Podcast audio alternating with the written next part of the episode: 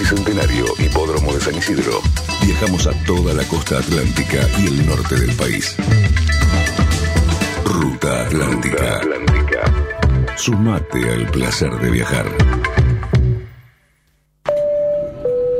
Señores pasajeros, les informamos que hemos aterrizado en Provincia Seguros.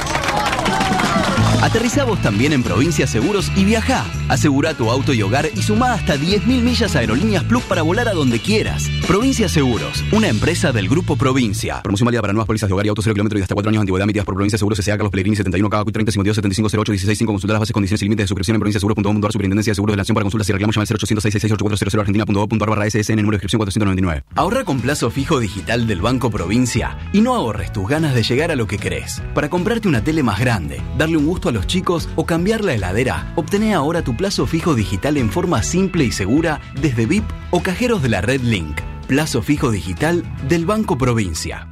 Para más información consulte en bancoprovincia.com.ar. Banco de la Provincia de Buenos Aires. Quit 33 99 92 42 10 9 cartera de consumo. Ante el brote del virus COVID-19, el municipio de Malvinas Argentinas recomienda: lavate las manos frecuentemente. Al toser o estornudar, cubrite la nariz y la boca con el pliegue del codo y luego lavate las manos. Evita contacto directo con personas que tengan enfermedades respiratorias. Ventila los ambientes cerrados. Ante la presencia de estos síntomas, fiebre, tos, falta de aire, dolor de garganta. No te automediques y ante cualquier duda comunicate al 107. Estas fueron las recomendaciones del municipio de Malvinas Argentinas, el lugar de la familia.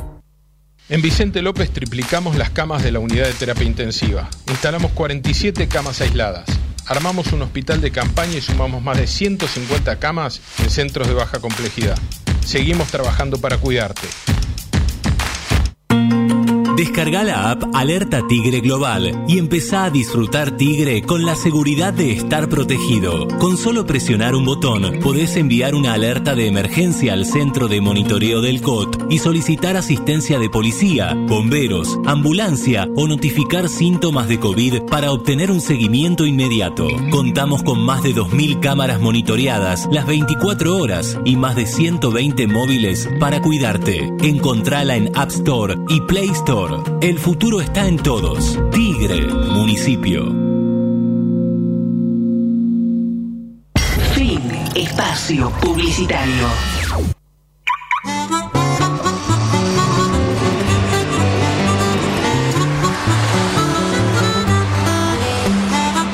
Regreso al norte, Te recibimos con música y palabras. noticias. Radio en vivo. Estás en Symphony. 91.3. La radio que marca el norte.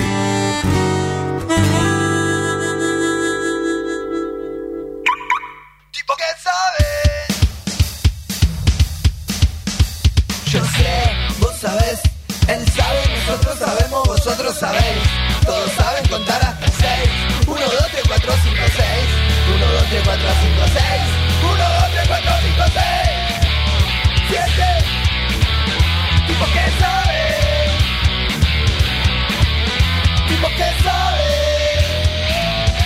Oh, hola, hola, muy buenas tardes, ¿cómo andan? Bienvenidos a un nuevo programa de tipo que saben y esto va sumando. Programa número 30 de cuarentena 129 desde inicio. Y aquí estamos otra vez en el aire de FM Symphony. ¿Me estás cargando? Me pareció a mí. Yo venía todo emocionado, miraba para, para adelante y veo un tipo que me está imitando. Si usted no hace tipo mimo en radio, está inaugurando el mimo radial, cosa que es muy difícil. El señor Bruno Hipler. ¿Cómo anda, Brunito? Bien, muy bien. Va, Bien, hable. bien. Eh, A, B, I, A, B, C, D. Maxi, eh, Sí. estaría entendiendo. Hola, Maximiliano. Rodolfo de Jesús, Rodolfo eh, Nardi. Bien, hola, ¿cómo va? ¿Todo bien? ¿Todo tranquilo? ¿Bien vos? Todo tranqui, acá en Sanford City, viendo cómo llueve, o no llueve más, creo. No sé, no entiendo nada. Es raro, como el sábado, calor, lluvia, calor, es una pésima combinación. Malísima, malísima. Así que, ¿cómo anda? Lo veo que tiene un fondo, no sé si es para programa infantil, no pasa nada, pero el microondas no, pero para al- su hombro derecho lo Ahí. está delatando. Y, y bueno, estoy en la cocina de casa hoy. Hoy es programa de la cocina de verdad, ¿no? Hoy, hoy el programa desde la cocina, realmente real. Aquí no sería posible, es un descontrol. Nuestra cocina está aquí enfrente, pero bueno. Así que estamos. ¿Todo bien? ¿Cómo anduvo su fin de semana, Maxi? Muy tranquilo, la verdad. El sábado, bueno, estuvimos cocinando ahí con, con Brunete. Hicieron unas milangas, ¿no, Bruni? No, habla porque es radio, la gente no, No, entiende, sí. si no estaría bueno. Hicimos milanga, milanga napolitana, papas Uf. fritas. Increíble la milanga. Tuvimos un percance después en el momento de comer, me parece. Bueno. Descubrí, descubrí un costado suyo, señor Hipler, que no me lo esperaba. ¿Cuál de todos? Una emergencia. Y Les cuento cómo fue. Maxi quiere, no sé qué quería hacer con mi cel, entonces yo se lo paso. A él se le cae en el coso de papas fritas y mi papá se asusta y salta el, el cuchillo y le corta en esta parte. Claro. Acá, cortecito, no pasó nada. Era. No, era un lago. Era un lago rojo. Igual, hubo uno que tenía una, una carita y estaba peor que yo. Acá sí, sí, obvio. Ambos, ambos Hipler ahí. Uno estaba blanco por el microcorte y el otro estaba blanco por el microcorte del otro. Sí. No, yo que decir que Bueno, entonces y yo che, hoy tenemos un montón de información. Tenemos, nosotros solemos grabar las notas en pandemia para que sea un poquito más ordenado. Hoy tenemos una nota en vivo internacional. Exacto, y vamos a estar hablando con alguien desde Madrid. Madrid, que ya los audios son increíbles. Los audios para arreglar la nota fueron tremendos. Geniales. Y bueno, vamos a mandar saludos, Brunito. Le quiero mandar un saludo a Mariano de Electroámbar que me atendió espectacularmente hoy. Vamos a tirar el clasificado solidario ahora, después lo grabaremos. Centenario 1667 aquí en Becar. Llamalo al 1556413997 info arroba electroambar.com.ar Muchas gracias Mariano, me atendió súper, súper bien. Eh, también, Brunito, ¿vos querías saludar a alguien? A mi abuela Ana. ¿A quién más fuerte? A la abuela Ana. A la abuela Ana, que nos está escuchando, muy bien. Perdón, beso, hay un saludo más adelante para la abuela Ana, sorpresa. Creo que es la primera nota, déjame ver. eh, Es la primera nota, yo doy fe, doy fe, doy fe. en la primera nota. Eh, también Mariano bombero de San Isidro, ya nos prometió, es especialista en rescate en altura, vamos a hablar en algún momento con él. Muy Uh, interesante. Voy a contactar y le digo, che, ¿querés que te da mi hermano? O sea, ahí lo pongo. Si querés, como ponete mantequilla en la mano y cuando lo vas a agarrar se te rebala. No manteca, mantequilla. Mantequilla. Brunito, mientras mi máquina está un poquito tildada, las vías de comunicación que usted se acuerda de memoria. Instagram, tipos que saben. Facebook es facebook.com barra tipos que saben. TikTok, Bruno y Susales. Eh, Spotify, tipos que saben. Twitter, tipos que saben. Facebook.com. Barra tipos que ¿Y saben. el teléfono ¿Viste, fijo? señor? Bueno, no te estaba escuchando, perdón. Qué sordo, eh, todavía. No escuché todo lo que decís, quiero que lo sepas. 4732-1122. ¿Y el que sigue el galo? WhatsApp. Más fuerte. WhatsApp. ¿Cuál es? 15 38 05 30 20. ¿Y el mail? Tipos que saben ok arroba gmail.com. ¿Y hay alguna web de la radio? Sí, www.fm913.info. ¿Y el canal de YouTube? Tipos que saben ok. ¿Y qué más? En la app de Symphony, en la pestaña mensaje, nos pueden mandar mensajes de texto y de audio. Muy bien. Tema de hoy de nuestra actitud Libra. ¿Cuál es tu actitud con el barbijo en verano? Hizo 30 grados y ya todos estamos complicados buscando el barbijo dry fit. Alguien que invente algo. Yo tengo. Eh, después me lo cuenta. Arrancamos con la primera nota con la diosa genia de Vero de la Canal.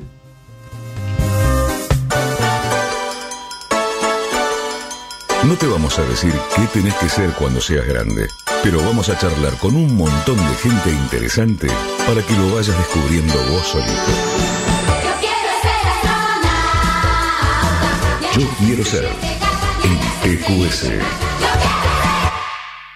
Bruni, hace rato que teníamos ganas de entrevistarla, porque nos, la encontramos, no sé si ella se acordará, en un estudio de televisión, cuando fuimos a hacer una nota, estamos hablando con Vero de la canal. Bienvenida, tipos que saben, ¿cómo estás? Hola, ¿cómo andan? Sí, me acuerdo, me acuerdo perfectamente de ese encuentro ahí en, en la fría, en la corte. Sí, ¿todo bien? Sí, todo bien, todo bien, acá disfrutando el sábado. Eh, nada, medio raro, viste que, que primero el día estaba divino, después se largó a llover, pero Me pasó que Es el la clima. con, con sol y salí con lluvia. Sí, raro. Es- claro, viste, yo eh, los sábados eh, empecé a entrenar, entonces estaba en el parque eh, haciendo mi actividad física y justo cuando terminé se largó así, pero con todo. Así que dije, bueno, me dio el tiempo para terminar mi entrenamiento. Ah, genial. Bueno, nos encontramos en el mundo anterior pre-pandemia. ¿Cómo le estás llevando la, el encierro y todo eso? No, mira, la verdad es que por suerte eh, a mí me tocó trabajar eh, todo el tiempo, o sea, estuvimos haciendo el programa eh, corte y confección, eh, así que la verdad es que no no no lo sentí tanto el tema eh, del, del encierro en sí. Sí por ahí eh, se vio como más afectada mi, mi actividad como, como diseñadora de alta costura porque bueno dejaron de haber fiestas dejaron de haber eh, eh, eventos sociales casamientos 15 años. Entonces ahí sí tuve como que reinventarme desde otro lugar por el por el tema de, de los diseños no Eh, y, y por el tema de del contacto con la gente, entonces bueno, lo que hicimos fue como eh, eh, sacar una tienda online, eh, armar toda una línea de preta por té, pero el encierro en sí eh, nunca paré, siempre estuve trabajando. Vamos a decirle a la gente, es Vero de la Canal Tienda. Eh, arroba Vero de la Canal Tienda, ese es el Instagram de la tienda online, sí, después está, bueno, después el, eh, mi Instagram personal es arroba Vero de la Canal, pero, mm, pero sí, sí, tenemos la tienda online donde donde ahí empezamos con los tapabocas, en realidad, a pedido de la gente que me decían, pero no haces un tapaboca con onda, con diseño, bueno, empezamos por, e- por ese lado y ahora ya hay lo que se te ocurra, lo que se te ocurra. Vamos a entrar a mirar, quiero tapabocas de Vero de la Canal, ¿no, Bruno? Sí. Sí, vamos a... Pero claro, son divinos. ¿Qué querías hacer cuando eras chiquita? ¿Qué quería hacer? Mira, la verdad es que mm, siempre eh, sabía que quería hacer algo que estuviese relacionado con el arte, porque me gusta todo lo que está relacionado con el arte. Eh, así que estaba entre o bailarina o... No te digo diseñadora de moda, siempre me gustó la ropa, pero era una carrera que no existía cuando yo era chiquita, entonces era algo como que no no lo podía contemplar, pero sí sabía que, que, que quería hacer algo que estuviese 100% relacionada con lo artístico. ¿Qué es una diseña- diseñadora de moda? Pa- Para mí es una forma de expresarme a través de, de, de lo que hago. eh, es alguien que, eh, que, que, que tiene un sentido muy particular de la estética, de mm, una visión particular también a la hora de vestirnos y a la hora de ver al otro, cómo vestirse. Yo enseguida veo a alguien y, y enseguida digo, eh, esta persona le quedan bien estos colores, se tendría que poner tal cosa, o sea, lo tengo como muy incorporado. Eh, pero para mí es, es una expresión artística. Eh, yo me expreso a través de, mis diseños y, y creo que todos nos expresamos a través de lo que nos ponemos. Eh, mismo uno a veces relaciona la moda con la frivolidad y para mí es todo lo contrario porque mira el ejemplo más claro es este en plena pandemia eh, todo el mundo está con tapabocas y cada tapaboca identifica un poco la personalidad de quienes somos de acuerdo viste que hay de colores, hay negros, hay estampados, hay bordados, hay y, y, y eso también está relacionado con la moda. Para ver, ¿y cómo es tu tapabocas? El preferido, debes tener varios. ¿Cómo es tu tapabocas? Ah, Yo, te- yo tengo uno de uno para cada día de la semana o de acuerdo al color de ropa que me ponga, pero los que tengo son de cuero y están eh, bordados, tienen piedras. Tengo uno que tiene como mucho bordado, mucha piedra, es así como muy barroco. Muy bien. Mira, suscribo un título que vi de Infobae que decía que Vero de la Canal, la diseñadora salida de un cuento de hadas. Sí. ¿Es así? Ah, bueno, sí, la, la gente me ve mucho así.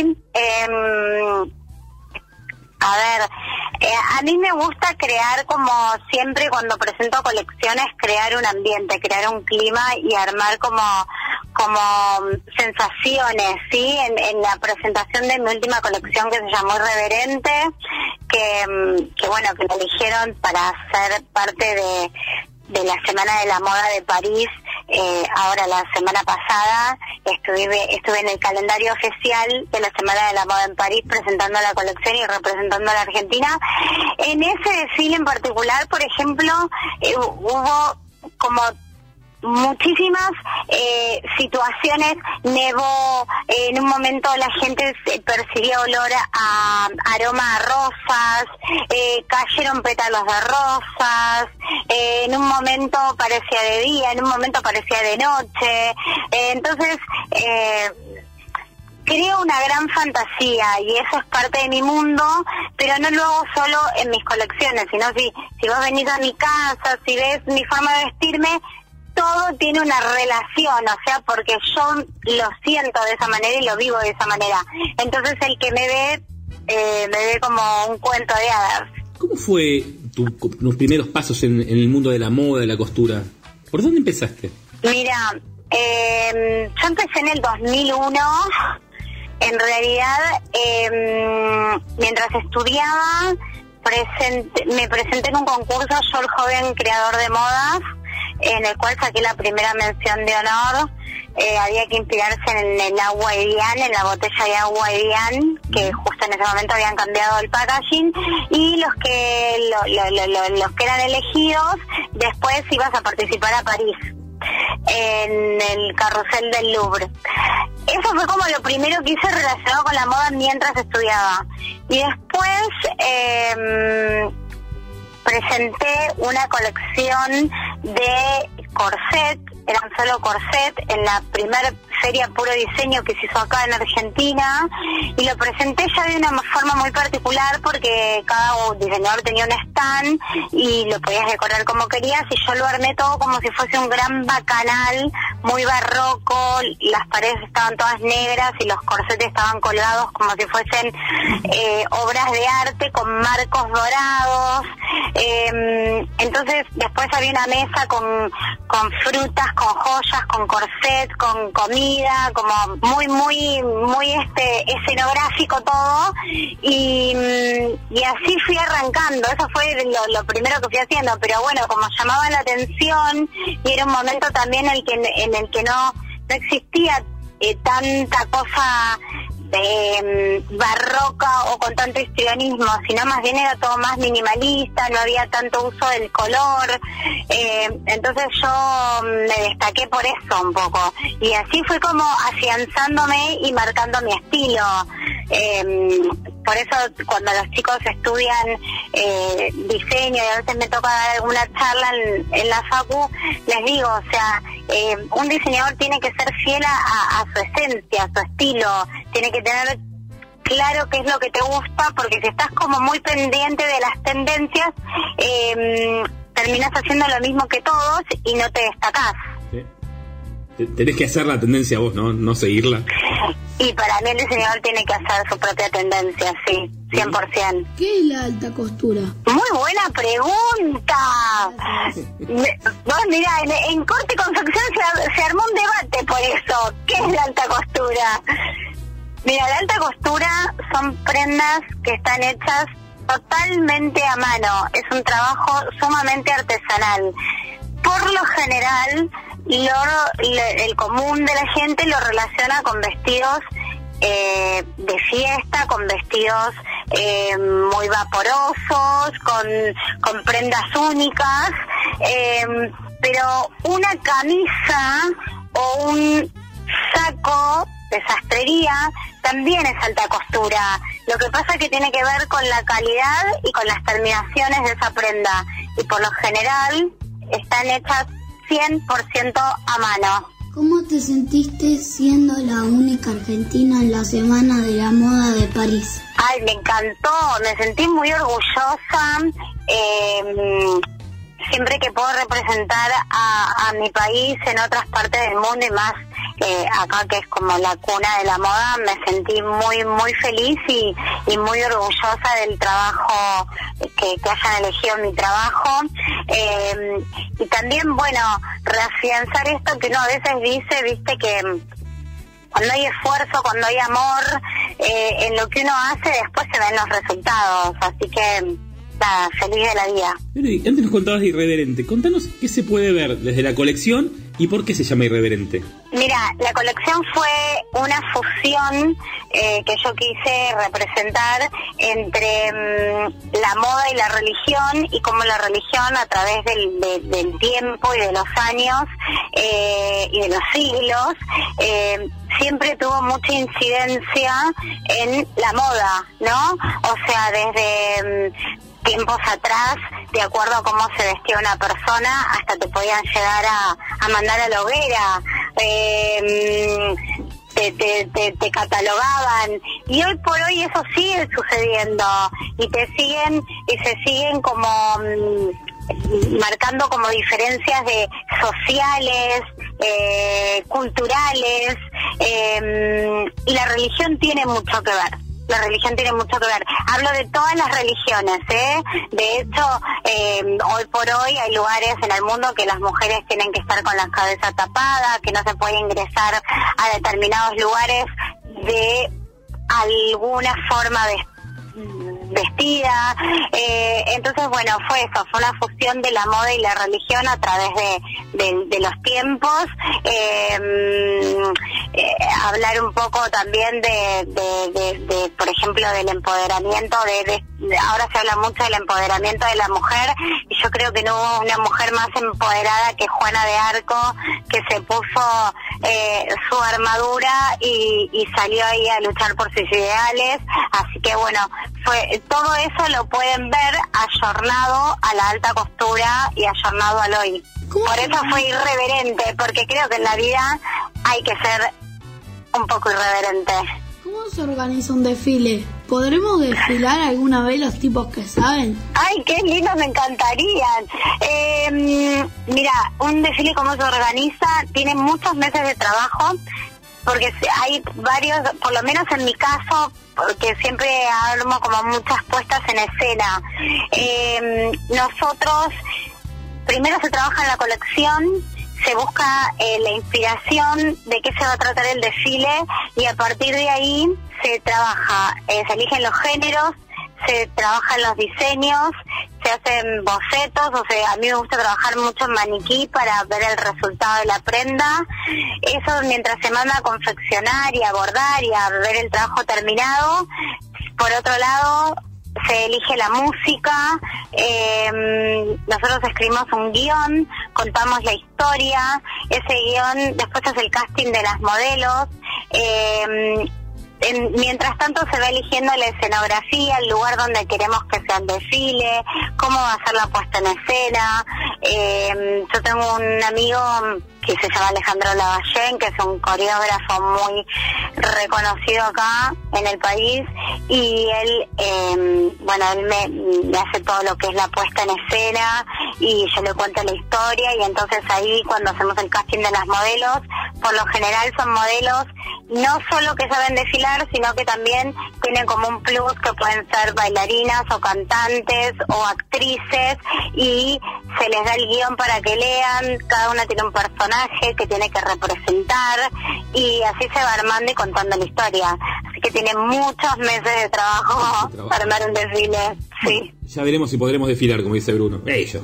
Obvio, obvio. ¿Te gustó ser jurado de corte y confección? Me encantó, me encantó ser jurado de corte y confección. Me, me, me gusta mucho poder transmitir desde, mm, eh, desde lo que yo he aprendido y, transmitírselo a otras personas y que em, y poder eh, ayudarlos eh, cuando nosotros los diseñadores eh, que estábamos ahí en corte confección, ninguno ha tenido como demasiadas estas posibilidades, sino que te nos tuvimos que ir haciendo solos, ¿no?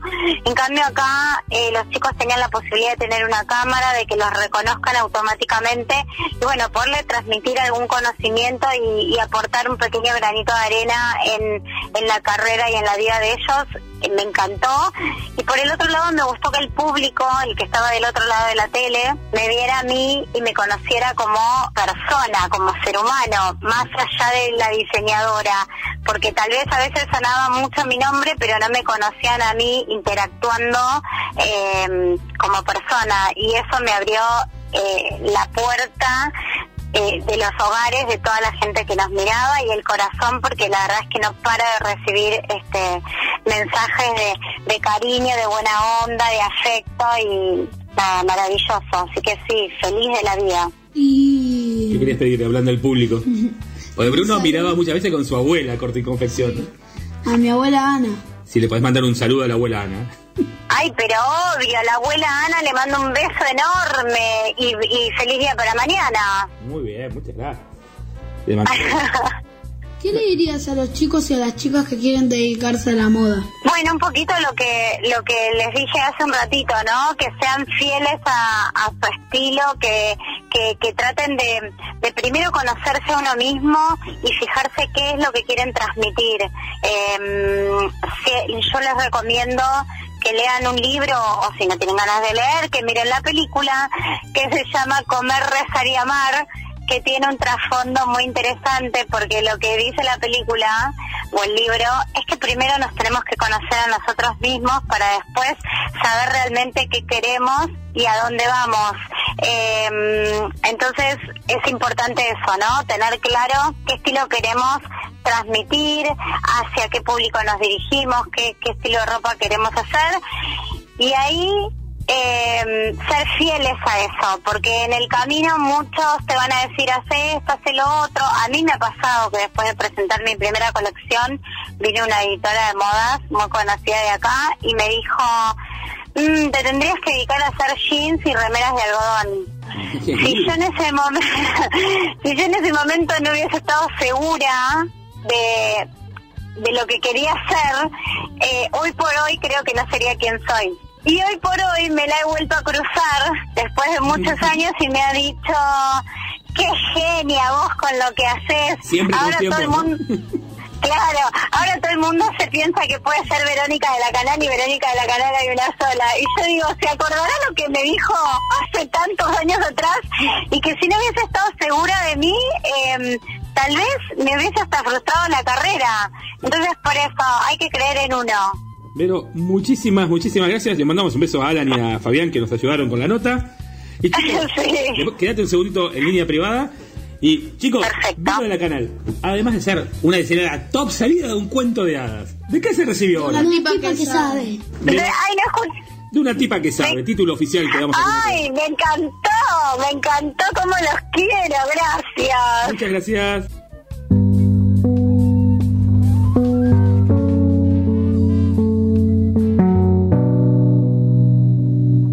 Lanzar Love Yourself, Justin Bieber y Benny Blanco se vuelven a juntar para hacer otro éxito. Esta vez lanzaron Lonely, un single que no te podés perder. Escuchalo ahora. everything is not the same now. It feels like all our lives have changed. Maybe when I'm older it'll all calm down, but it's killing me now. What if you had nobody to call? Maybe then you'd know me.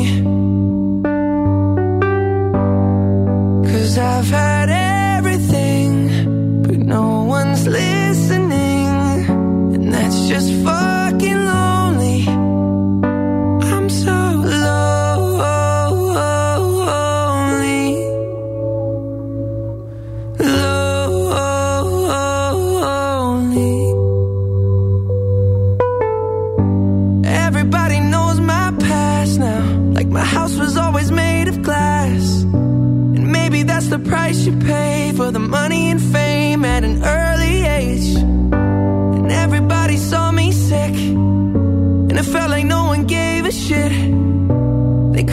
criticized the things I did as an idiot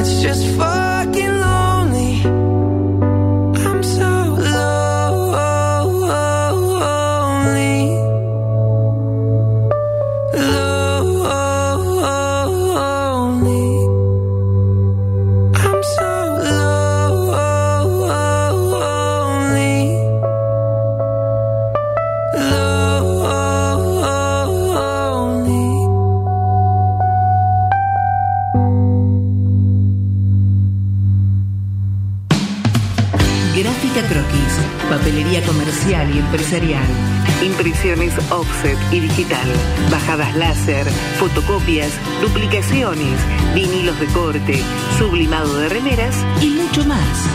Encontranos en Juan B. Justo 46, Becar, a metros de Avenida Centenario. Envíanos un mensaje al WhatsApp 15 56 66 4956 o por mail a gráficacroquis.fibertel.com.ar. Artes Gráficas Croquis.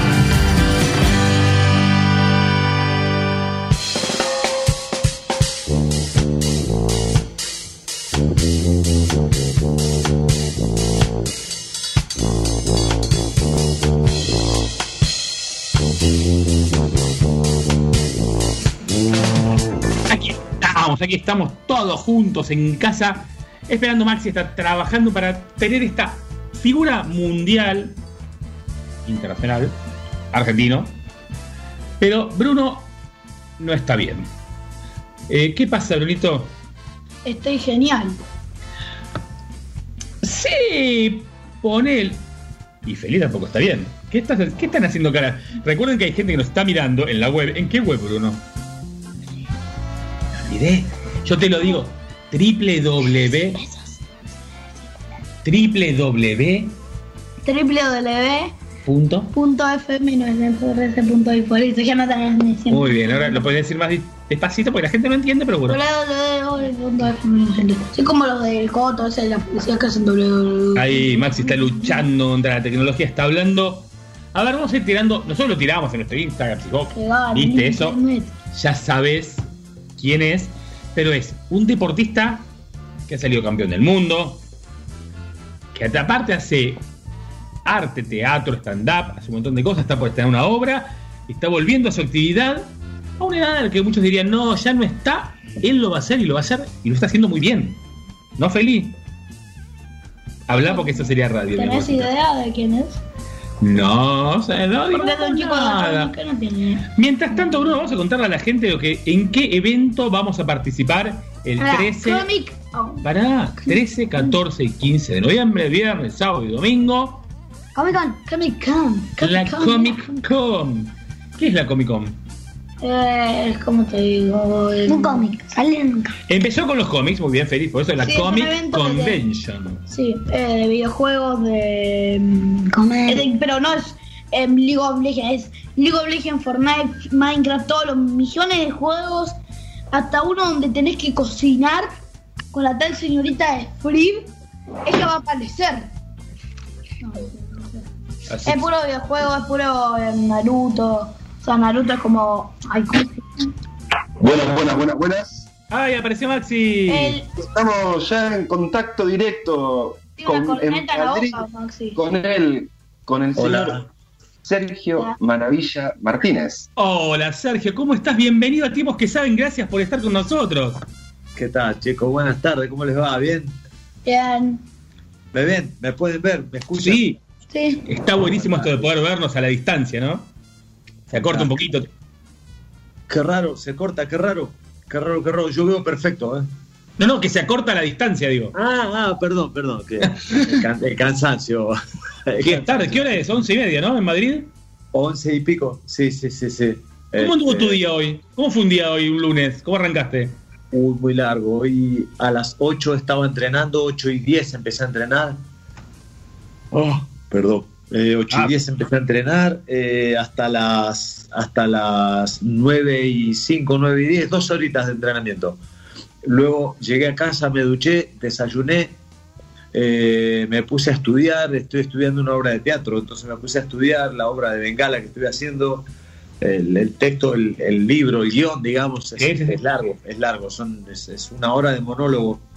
Es Una un hora montón oral. una hora de monólogo. Sí, sí, tremendo. Y, me puse a estudiar, voy por la página, no sé, 7 y 8, algo así, y van a ser 20 páginas. Y estoy dándole mucha caña, entonces estuve estudiando hasta eso de la una del mediodía, después cociné, eh, terminé de almorzar, o sea, almorcé, terminé de almorzar, me dormí 20 minutos y a las 13.30, 13, 13.40 me fui de casa. Salí de casa hacia los ensayos de Bengala hasta las 17.30. A las 17.30 terminamos Bengala eh, y me fui al gimnasio de boxeo. A las 18 llegué al gimnasio de boxeo, hasta las 20.30 llegué a casa 21 a 15, 21 a 20, una cosa así. Llegué, cociné, preparé la cena, puse a lavar ropa, saqué la ropa, tendí la ropa, cociné, cené, terminé de cenar. Y aquí Porque eso, pará, pues la gente dice la figura, pero hay que comer, hay que lavar la ropa, es un ser humano, digo, ¿no? Claro, claro. Es como el campeón mundial, digo, si no lavas la ropa, no se lava sola. No, no, no, claro, que si no mañana, o sea, se me empieza a acumular y ya no, no tengo nada para entrenar y eso, tengo y cocinar también tengo que cocinar y todo. Cocinaste.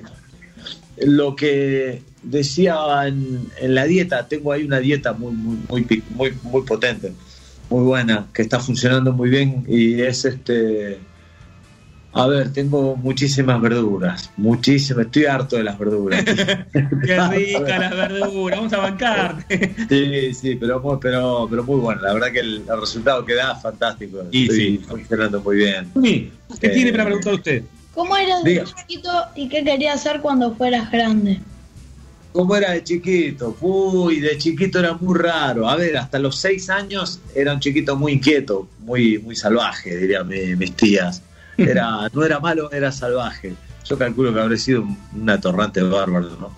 calculo, no, algunas cosas me acuerdo yo, sí, era, era bravo. Tengo unos tíos que tienen 8, 9, 10, 11, 12, 13, 14, o sea, tengo un montón de tíos y desde 8 años en adelante tengo, eh, o sea, tienen más edad que yo, es decir, eran adolescentes.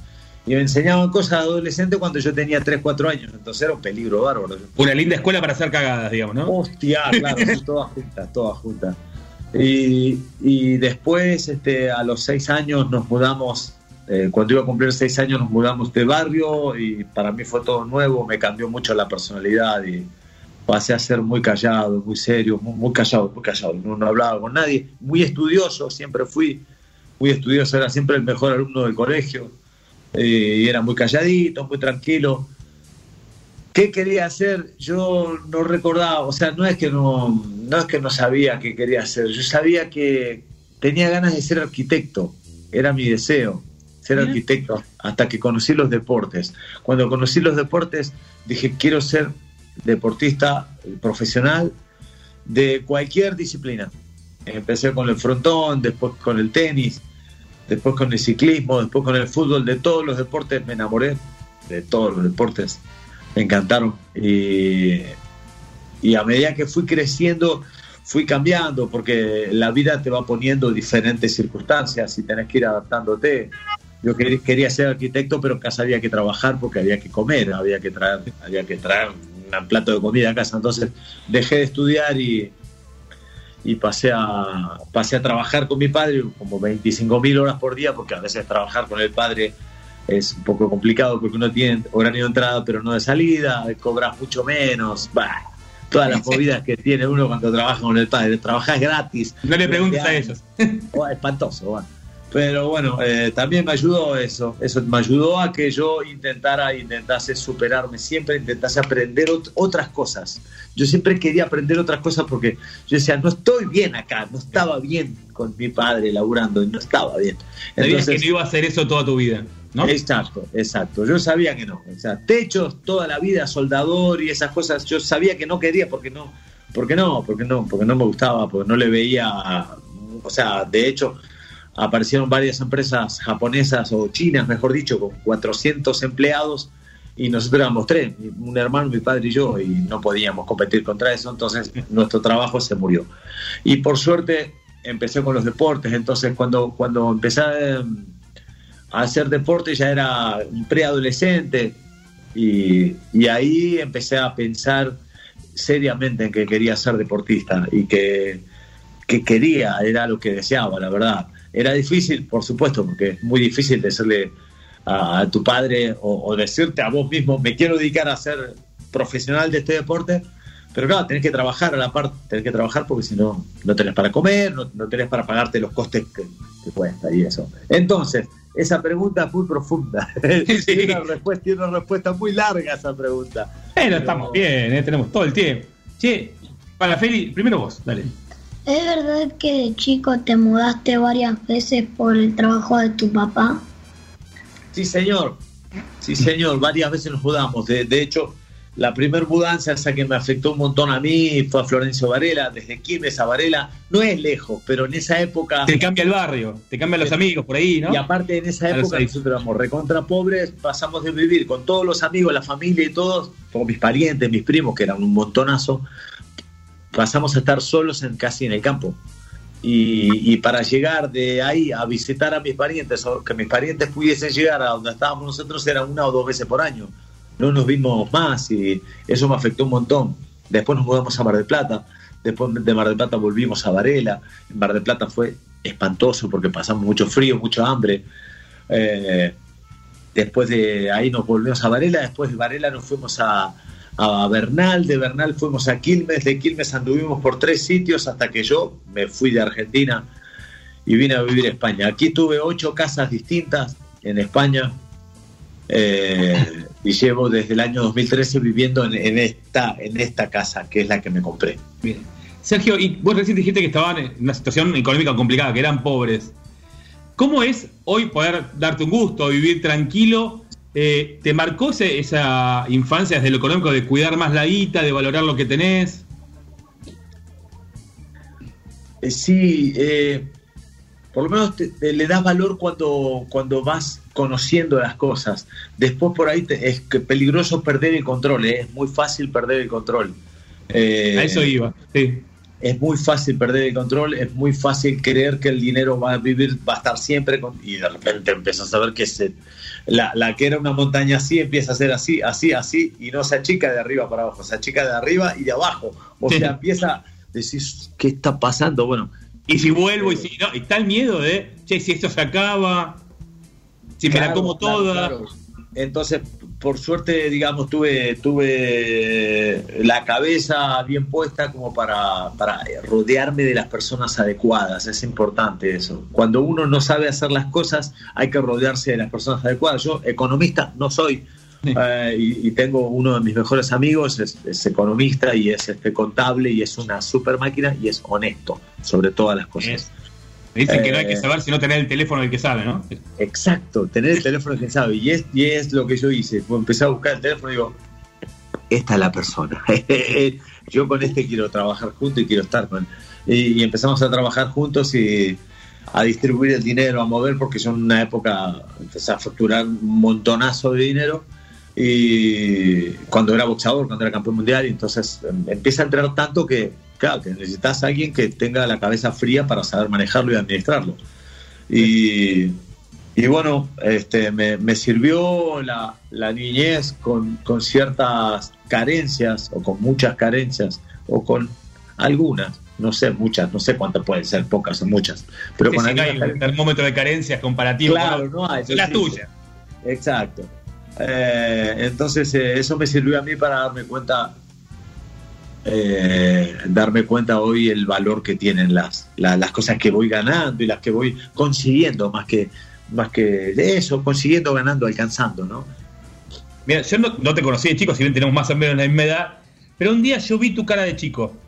Yo trabajaba en River y vos volviste siendo campeón mundial y te pusiste la camiseta de River y tenías una cara que te juro que lo que hablábamos con la gente de Relaciones Públicas, lo que está disfrutando este muchacho. ¿Cómo fue? ¿Cómo la viviste? Yo vi una cara tuya que no se te borraba la sonrisa. No, es que no tiene. No hay cómo describir eso. Inefable se le dice, ¿no? Cuando es algo que no se puede describir en palabras, lo que se siente. Y es, es una sensación tan espectacular. Te recorre que, que no puedes explicarlo, que no puedes, que no se puede entender. O sea que es, es una sensación de, de no de triunfo, es de como de amor, una sensación como de amor, lo más parecido al amor, porque es muy bonito, porque no es triunfo, no es una sensación de wow, lo conseguí, no, no, no, es, es una sensación de decir, mirá dónde estoy, la pucha, o sea, yo que yo siempre, o sea, fui durante muchos años de mi vida ultra fanático de River, archifanático, hoy en día ya no, hoy en día ya vivo lejos y lejos en todo sentido y con otra perspectiva distinto. Comprendo y, y puedo concebir el fútbol de una manera diferente, pero en su momento era una locura para mí. Y haber estado ahí, uff, no, lo puedo. Explicar, te, juro que esa cara no me la olvido más. Sí, sí. ¿Quién te puso maravilla? ¿Te gusta tu apodo? Ay, eh, hoy en día lo acepto. Hoy en día acepto. El, el apodo me lo pusieron a los 20 años, cuando recién empezaba a boxear. Y me lo puso un periodista amigo, un hombre que falleció ya, Luis Blanco. Eh, estaba un tío que era mi entrenador y mi padre también. Entre ellos hubo ahí como un... Me estaban mirando ya desde hacía varios días y era, me, me miraban y era un seguimiento como... Este pibe va a andar bien, no es joda, este pibe anda bien, de verdad. Y me miraban, porque yo siempre fui, como soy ahora, digamos, eh, súper serio, esto la entrega al 100% y yo metí, digo, si lo voy a hacer, lo voy a hacer bien. Hay solo una manera, hay muchas maneras de hacerlo y solo una de hacerla bien. Bueno, esa es la manera que yo quiero hacerlo. Y ya se veía que yo desde temprana edad, que tampoco era tan jovencito, pero es decir, a los cuatro meses de haber comenzado a boxear, eh, me pusieron ese apodo por una cuestión, como quien dice, de marketing. Porque en definitiva era ponerle un apodo que esté bueno, que sea pegadizo, que sea lindo y que si yo y, y que yo en mi carrera pudiese rendirle, digamos, honor a ese apodo. Dificilísimo durante varios años fue durísimo. Cuando Porque recién arrancó hacía maravilla, hace un montón. Claro, ¿quién es Maravilla? O sea, que ¿cuándo salve el mundo para que me digan Maravilla? Yo nunca hice nada, pero bueno, con, con el tiempo terminás este, aceptándolo y, y queriéndolo, queriéndolo. Y, y con el tiempo lo aprendí a querer muchísimo, la verdad. Y ya es parte. Ya hay gente que no sabe que me llamo Gabriel, Sergio Gabriel. Hay gente que no lo sabe. Eh, hay gente que cree que, que cree que me llamo Maravilla. Eh, acá en España incluso cree la gente que me llamo Sergio Maravilla. O sea, no, no Maravilla Martínez, cree que me llamo Sergio Maravilla. Qué grande. Feli, ¿me gusta usted? ¿Qué sentiste cuando fuiste campeón del mundo por primera vez? Por primera vez, la alegría más grande de toda mi vida. No tuvo, no tuvo, nu- nunca, jamás en mi vida tuve un día igual. Nunca. Mirá que tuve días muy buenos, muy potentes, espectaculares, increíbles, que tampoco podría describirlos. Tampoco podría describir la sensación, pero la primera vez no, no tenía, o sea, no, no hay forma de, de comparar. O sea, está primer, primer puesto esa vez que fui primera vez campeón del mundo. Y, y muchos espacios por detrás viene el resto de cosas. Que Incluso volviste a ser campeón, pero por ahí ya, ya estás pero acostumbrado, ya sabes lo que es. De hecho, títulos más importantes, campeón, campeonato del Consejo Mundial, eh, de la UMB, de Ring Magazine, supercampeón, eh, campeón de este, diamante, es decir, tuve todos los otros títulos que gané fueron más importantes que el primero a nivel histórico, a nivel deportivo, pero a nivel personal no hubo ni comparación, o sea, es como, no sé, es como el día y la noche, no hay comparación, no hay, no existe comparación. Y contame, hab- hablando de comparación, esa comparación que vos haces entre las llamadas que recibiste cuando ganaste el título y cuando lo perdiste que te llamó tu mamá. Pero este, estuvo buenísimo. Yo digo, el día que gané con Chávez, y es de verdad, eh, apagué el teléfono a las 6 de la mañana, ahora en Las Vegas, estaba en Las Vegas. Apagué el teléfono a las 6 de la mañana, dije, bueno, voy a dormir, porque después de combatir, después de boxear, no hay que, no hay que dormir tan rápido. Después de golpes y eso que uno recibe en la cabeza, no puede dormir tan rápido. Hay que caminar, hay que salir, moverse, porque si no te puede afectar al cerebro, te puede dar una embolia. Es decir, hay por puede Hay que cuidarse en serio. Sí, entonces yo estuve toda la noche caminando hasta las 6 de la mañana, me fui a la habitación del hotel y voy a, voy a descansar un rato. Apagué el teléfono y cuando lo encendí tenía mil, 1060 llamadas perdidas, 1060 con sus 1060 correspondientes mensajes de audio, de voz, mensajes de voz. Y claro, bueno, 1060. Hoy tengo 300 mensajes de- de- desde el combate mío, desde el 21 de agosto, y todavía no los abrí. La- el 90% de los mensajes no los abrí. Imagínate 1060. Dije, no los abro más. No le doy bola a nadie. Cuando en un grupo del cole mandan 450. Ah, sí, lo mismo. ¿Qué hace? No, no lo mismo. Miro el último, miro el último a ver cómo fue la conclusión. Y, y en esto lo mismo. Y cuando perdí, cuando perdí tuve cuatro mensajes, cuatro llamados perdidos. Y estuvo buenísimo. por- A mí me encanta eso, porque dije, buenísimo. Buenísimo. Es Mario ahora, estamos lo que tenemos que estar nada más. Bien, Feli. ¿Qué cosas te enseñó el boxeo? ¿Qué te enseñó el boxeo, Sergio? ¿Qué cosa me enseñó el boxeo? Eh, me enseñó el boxeo que es mucho más noble de lo que yo pensaba, que es mucho más bonito de lo que yo pensaba, que se pueden hacer mucho más amigos de lo que yo me imaginaba con los rivales. Tengo unos rivales que tuve, fueron personas, o sea, el 99%, hay un 1% que no, pero hay un 99% que, que, que fueron rivales míos y, y son personas magníficas con quienes eh, viajo a visitarlos, nos encontramos, nos hablamos, eh, algunos me pidieron que sea padrino de sus hijos, es decir, las amistades y los vínculos. Lo que mejor me dejó el boxeo son los buenos vínculos, eso es. ¿Y quién es el más copado de, los- de tus amigos del boxeo? Eh, uh, es que hay varios, hay varios. Eh, con Chávez Jr. me llevo muy bien. Eh, sí. eh, ¿Qué, qué pensás que te une ahí? Bueno, a ver, se dieron a trompadas y eso te, digamos, te une diciendo, che, fue honesto, fue en un deporte. ¿Qué es lo que te une después de, de boxear, de pelearte? ¿Qué, qué puede ser? Después de, pero es, es, es creo que bastante, bastante evidente para mí. Mira, eh, estás 12 rounds en un ring. primero que el combate no empieza cuando suena la campana, el combate empieza mucho antes. Cuando te motivas porque vas a combatir con tal rival y lo tenés acá entre ceja y ceja, lo tenés en tu mente, lo tenés en tu corazón, no, no lo dejas escapar a tu rival durante meses. Primero eso, durante meses vivís, convivís y, y por y para tu rival. Todo lo que hace, entrevista que hace la vas a mirar, palabra que dice la vas a analizar, cómo boxea, vas a estudiarlo al milímetro. Después, arriba del ring, hay, por ejemplo, 12 rounds que pasas con Chávez Jr. Hicimos 12 rounds duros, bueno, más duro para él que para mí. Al final fue un, un minuto y medio duro para mí, nada más, y menos también, 40 Con el famoso salida ahí maravilla. Exacto. Pero, pero después fue duro para él, hubo sangre de él en el ring, hubo sangre mía también en el ring, en, en un- en un, en un paño de 30 metros cuadrados, eh, los dos estuvimos por el suelo, los dos, estu- bueno, yo estuve más, más que él, este, los dos estuvimos lastimados, los dos eh, perdimos sangre, los dos nos golpeamos, los dos terminamos y nos abrazamos. Entonces, ese, ese vínculo no se corta jamás en la vida. Eso eh, ya está. Después de 12 asaltos de paliza, de trompadas y de intercambio de golpes, estás hermanado para el resto de tu vida con tu rival. ¿Qué le dirías a un chico o una chica que quiere dedicar... Ah, no. ¿Cómo fue que empezaste a hacer stand-up? ¿Te divierte hacerlo? Andaba por el teatro con Bengala. Sí, eh, claro, stand-up, stand-up, me encanta el stand-up. Acá le dicen monólogos en España. Eh, me encanta, es. eh, en realidad me fanaticé hace muchos años. Me fanaticé, me hice seguidor de, de varios monologuistas.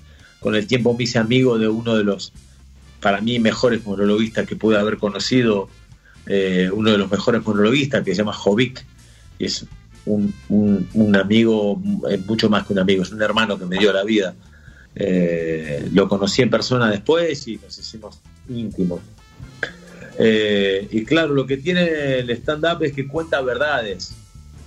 Cuenta verdades, me gusta. Eso es lo que me gusta del stand-up, que con humor te cuenta el drama. Yo le puedo contar un drama a la gente, puedo decir, yo hablo mucho, hago mucho énfasis, por ejemplo, en mi pierna que está toda rota eh, y que soy rengo, en el tamaño de mi cabeza, porque tengo una cabeza como para tres cuerpos. Eh, sí, eh, en lo que pesé cuando nací, porque cuando nací yo pesé 5 kilos y cuarto y fui 8 Ah, amigo.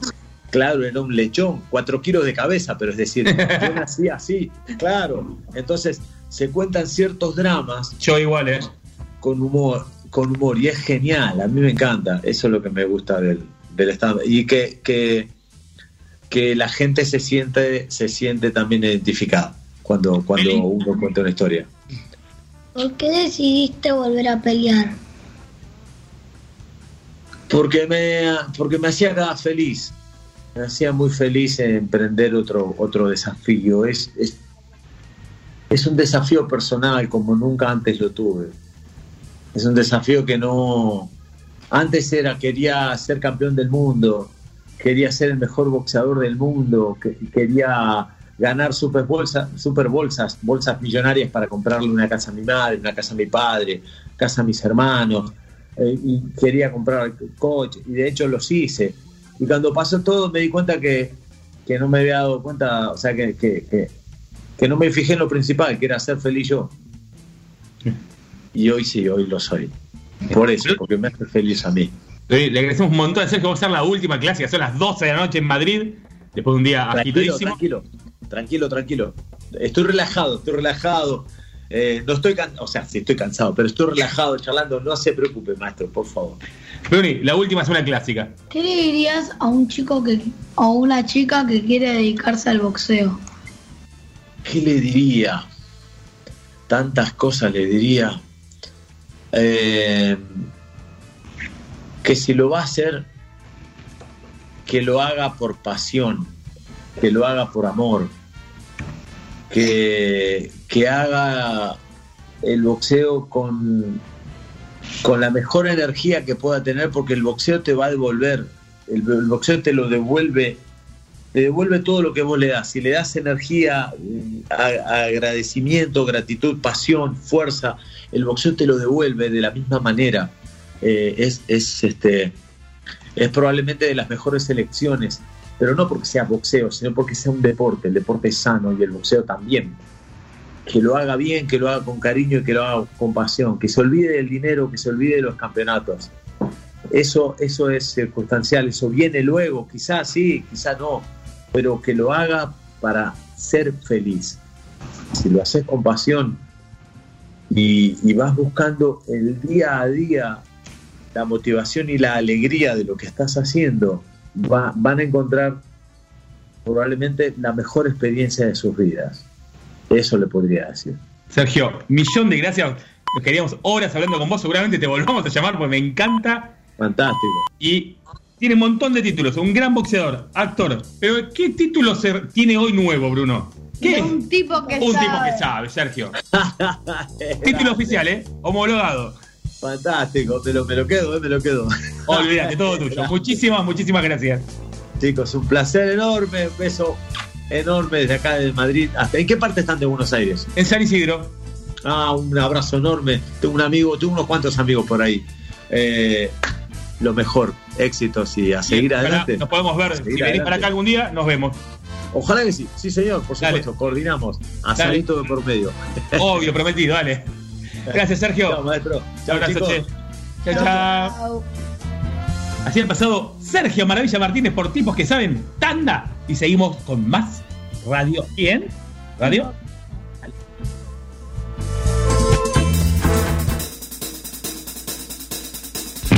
Voces. Nuevas voces. Música y contenido. En la noche de Sinfónica. 4732 1122 Arroba FM Sinfo. www.fm913.com.ar Escucha Sinfonía. Espacio Publicitario. En Vicente López triplicamos las camas de la unidad de terapia intensiva. Instalamos 47 camas aisladas. Armamos un hospital de campaña y sumamos más de 150 camas en centros de baja complejidad. Seguimos trabajando para cuidarte. Descarga la app Alerta Tigre Global y empezá a disfrutar Tigre con la seguridad de estar protegido. Con solo presionar un botón podés enviar una alerta de emergencia al centro de monitoreo del COT y solicitar asistencia de policía, bomberos, ambulancia o notificar síntomas de COVID para obtener un seguimiento inmediato. Contamos con más de 2.000 cámaras monitoreadas las 24 horas y más de 120 móviles para cuidarte. Encontrala en App Store y Play Store. El futuro está en todos. Tigre, municipio.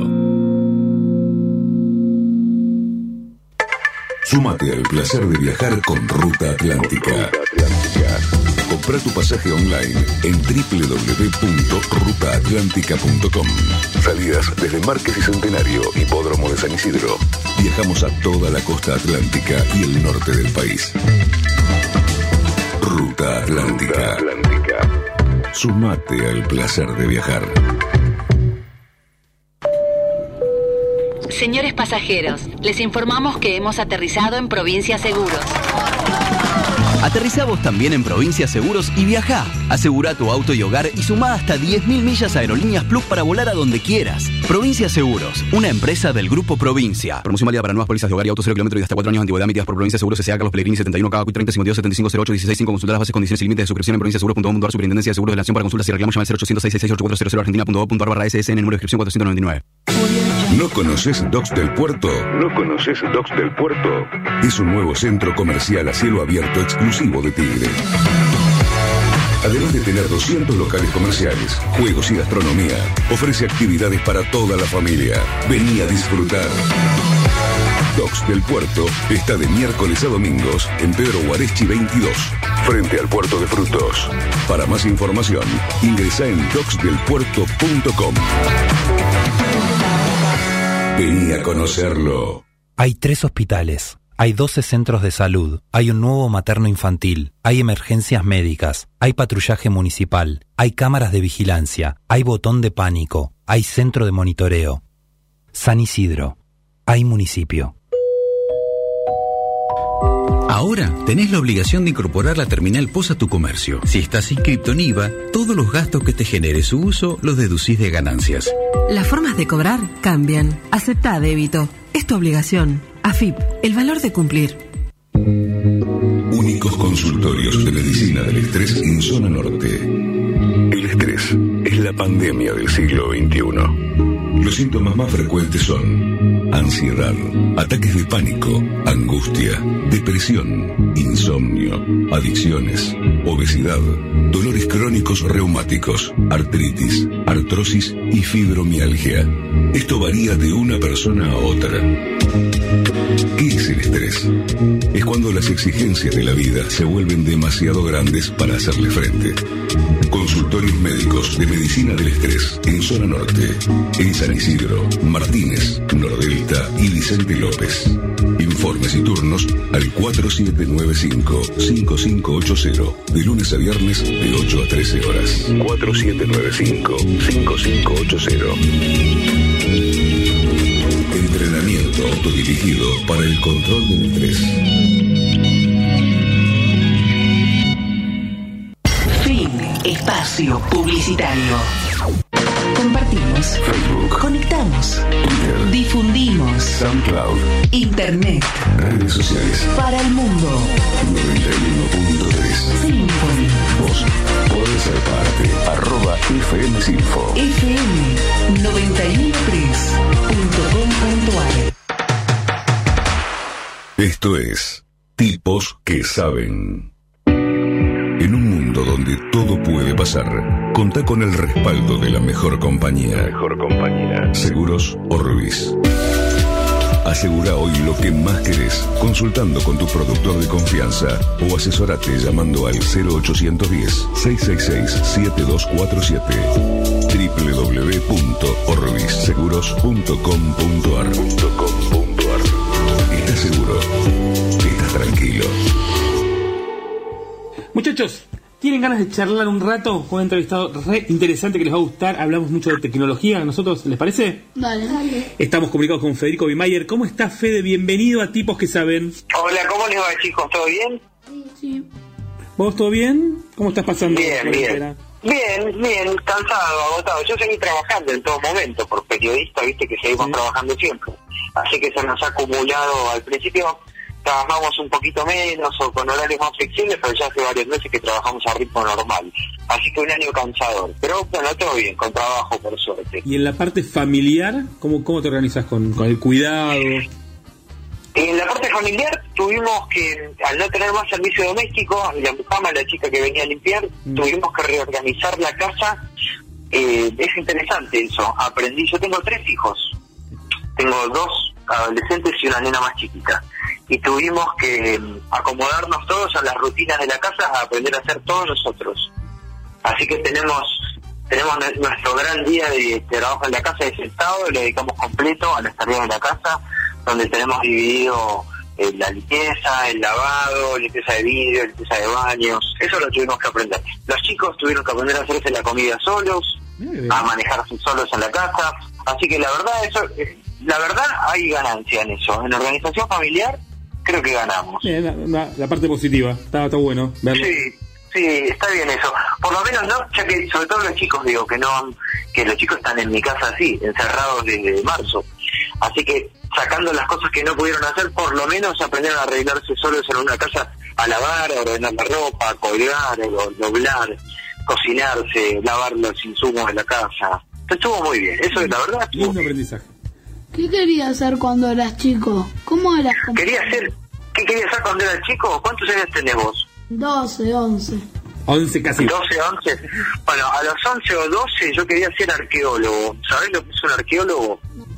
Arqueólogos son las personas que se dedican a estudiar civilizaciones antiguas. Son las personas que van y hacen excavaciones y estudian, no sé, las pirámides de Egipto, o las pirámides de los mayas, o las- lo- los antiguos lugares donde hubo asentamientos de, de tribus, de indios o, de distintas civilizaciones. Eso quería ser yo cuando tenía 11 años. Quería ser arqueólogo, me fascinaba toda la parte de Grecia y de, y de Egipto y quería participar de eso. En realidad, estoy hablando de los años 80, todo eso, no, faltaban venir muchas cosas más a nivel tecnología, pero a esa edad yo quería hacer eso. ¿Y cómo eras como alumno? Fue bueno como alumno, la verdad no me puedo quejar. En la primaria me fue siempre impecable, en el secundario tuve algún traspié, me llevé alguna materia, pero nada del otro mundo, no más de una materia por año, así que me iba bien. No, nunca fui bueno en las, en las ciencias exactas, siempre fui bueno, mi fuerte siempre fueron historia, geografía, las materias más humanísticas, este, y me fue, me fue muy bien, era, era buen alumno, me ocupaba, ¿eh? También, me ocupaba, nunca me dediqué a la vagancia, nunca me dediqué al estudio en exceso, así que me fue muy bien. ¿Quién te puso Dexter? ¿Te gusta tu apodo? Dexter me puso, sí me gusta mi apodo. Dexter me lo puso una compañera de trabajo en el año 2000, hace 20 años, cuando yo entré a trabajar acá en el 13. Me vio una, una chica que era mi jefa, fue mi jefa muchos años, que cuando me vio llegar, yo tenía más pelo que ahora, pero tenía patillas, tenía anteojos, y cuando me vio me dijo, pero vos sos igual, me presentaron, ¿no? Me dijo, pero vos sos igual a Dexter, el dibujo animado que miran mis hijos. Porque era por el laboratorio de Dexter, no, no por otro Dexter. Y fue la, la primera, antes de decirme hola me dijo eso, y me quedó para toda la vida. Toda la vida me quedó Dexter. Todavía hoy me lo siguen diciendo. Es más, hay gente que no sabe mi apellido, creen que me llamo Federico Dexter. ¿Y siempre te, gustó la tecnología? ¿En qué momento descubriste que te gustaba y que querías hacer periodismo de tecnología? Hay, hay varias partes. Durante la escuela primaria, cuando yo cursaba la escuela primaria, aparecían los. Eh, estaban muy de moda los videojuegos de bolsillo. Los Game Watch de Nintendo, sobre todo, los Casio. Eh, eso me enloquecía. Después aparecieron las primeras computadoras. La Spectrum, la Commodore 64. Esas me fueron gustando cada vez más. Y después cuando cuando yo, yo estudié locución, hice el secundario, después estudié locución y después estudié periodismo. Y estamos hablando de mitad de los 90. A mitad de los 90 empezaba a explotar Internet. Es decir, que cuando yo terminé de estudiar todo lo que estudié y me metí en el mundo laboral, Internet estaba empezando a aparecer en Argentina para el común de la gente. Y había todo un espacio por hacerse, había todo un mundo del cual hablar. Y a mí me gustaba, así que a eso me dediqué y aquí estamos. Mira, tenemos más o menos la misma edad, nos habremos cruzado en TEA y había máquina de escribir, mucho internet yo en TEA no tuve. Bueno, no, yo estudié en TEA, yo tuve máquina de escribir en TEA y recién en el último año mío de TEA aparecieron algunas computadoras. Ah, yo terminé en el 97 y no las vi. Ah, yo terminé TEA en el 99, creo. 99. Que, ay, bueno, ahora sí el año que llegaron que llegaron las computadoras. Sí, así que no, pero bueno, estuvo bien aprender. No estuvo nada mal aprender a escribir y hacer la escuela de periodismo con una máquina de escribir. Para nada, porque te, te obligaba a ser más concreto en lo que estabas escribiendo, ¿no? no le pifies que no se borra, pensala bien. Por eso, por eso. O podés borrar, pero tenés que tipear toda la página de vuelta. Entonces tenías que ser muy concreto. Era parecido a Twitter en eso, ¿no? Mirá que tenés, ahora hay más, ¿no? Pero históricamente, mirá que tenés 140 caracteres. Pensá cómo lo vas a escribir porque se tiene que entender. Estudiar con la máquina de escribir para mí fue buenísimo. A mí me encantó hacer eso. Eh, coincido.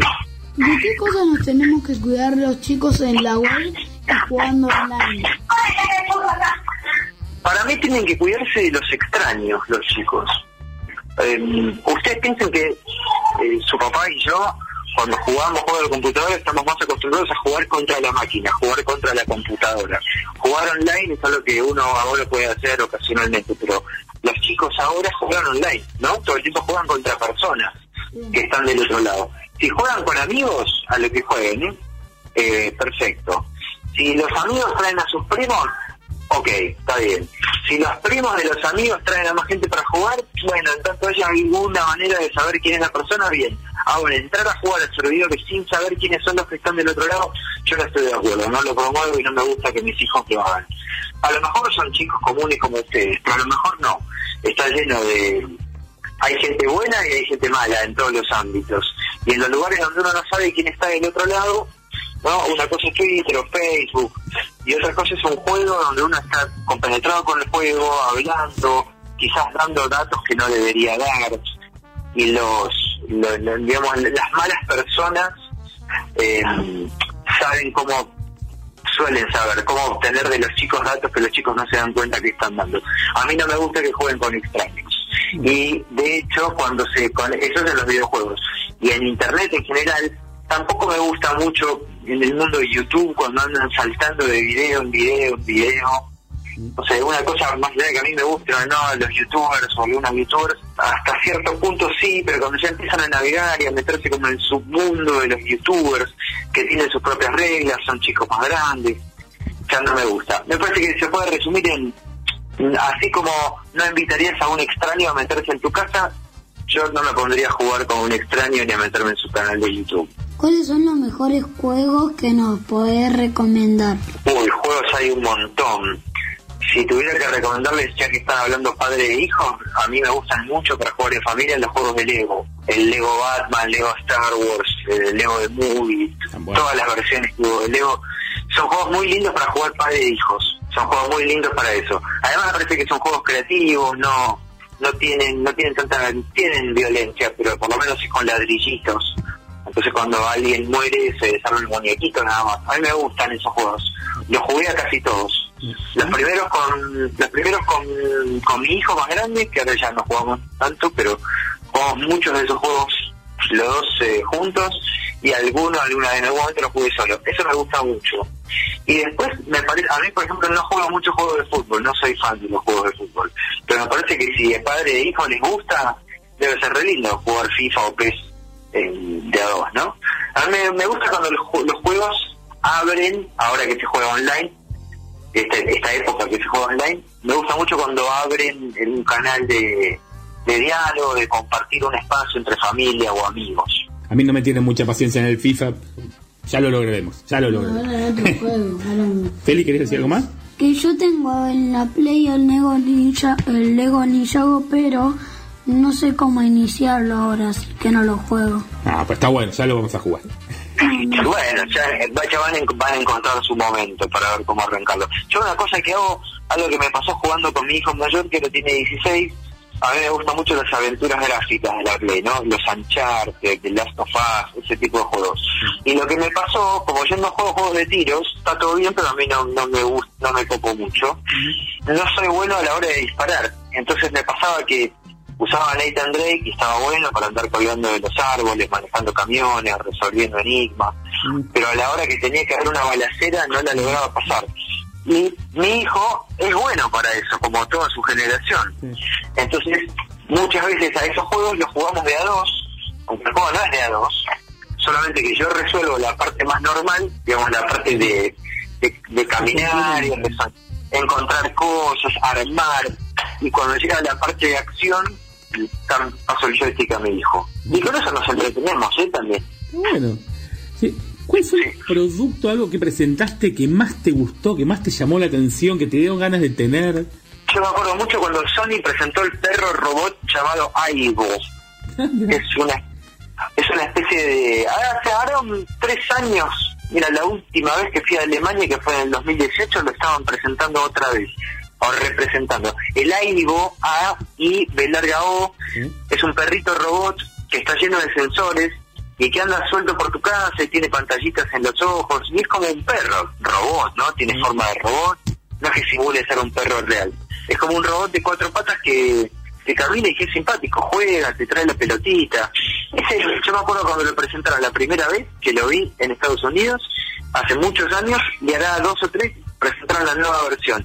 Ese me, encan- me encanta, me encantaría tener uno y nunca lo tuve, por ejemplo. Bueno, hola gente de Sony, si le mandan a Fede. Sí, lo que pasa es que aquí en Argentina no se comercializa porque es muy caro, no me acuerdo ahora cuánto vale, pero es tan caro que acá en Argentina no vino nunca, así que no, no hubo ocasión. Otra cosa que a mí me enloquecía, por ejemplo, cuando la vi la primera vez son las aspiradoras Rumba, las robots. La primera vez que la vi, que fue en ferias también, me quedé enloquecido, después Rumba vino, tuve, de hecho tuve dos Rumbas, pero el, ese sí lo pude tener.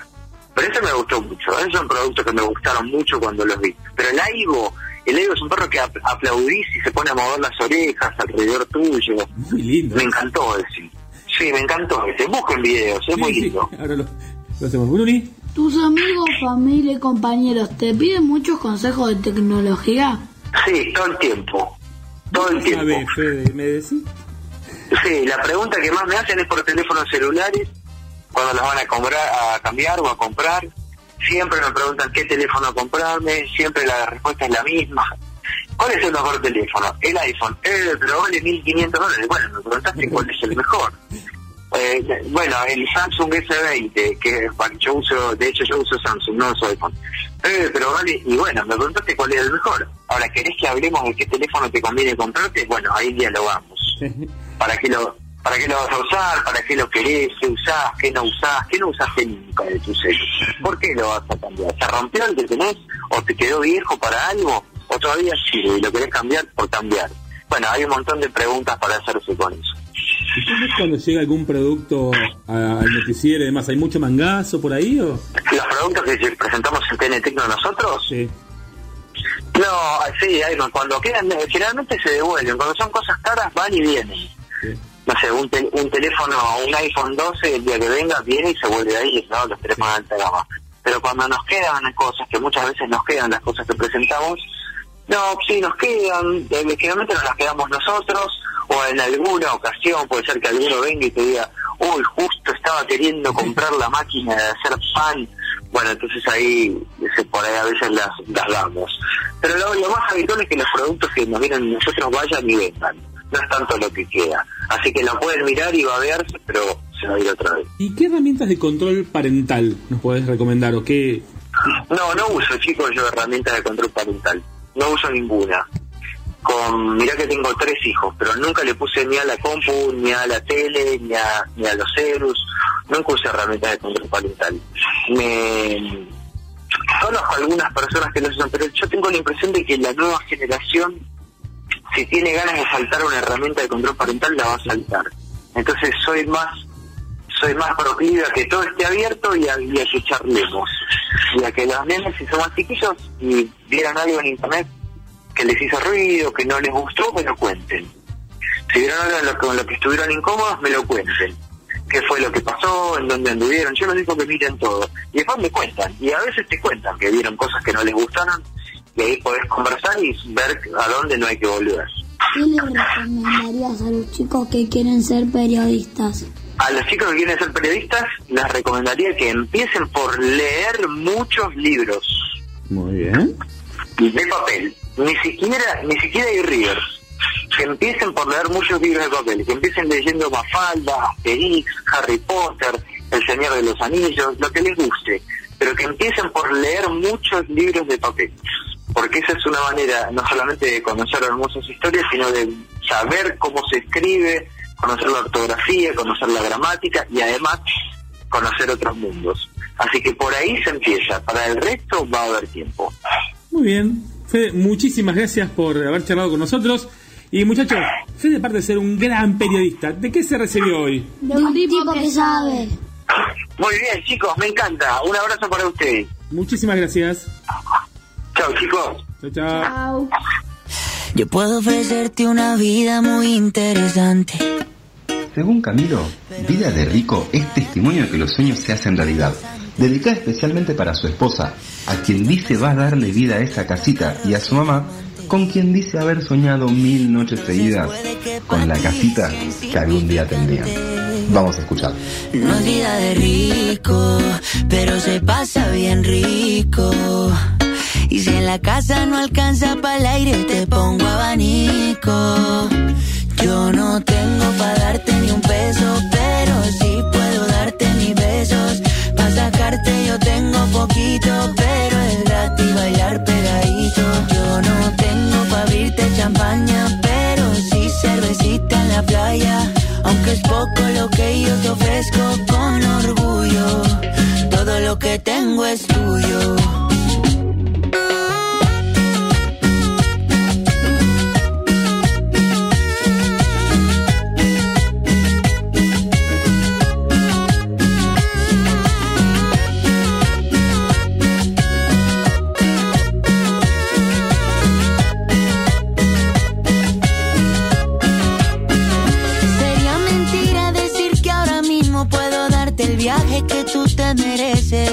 No será Europa, pero el sol cayendo desde mi balcón medio se le parece.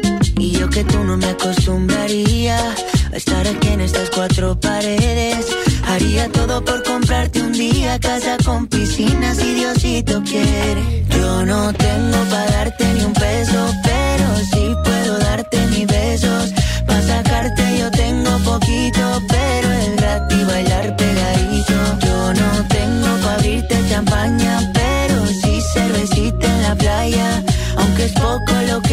ofrezco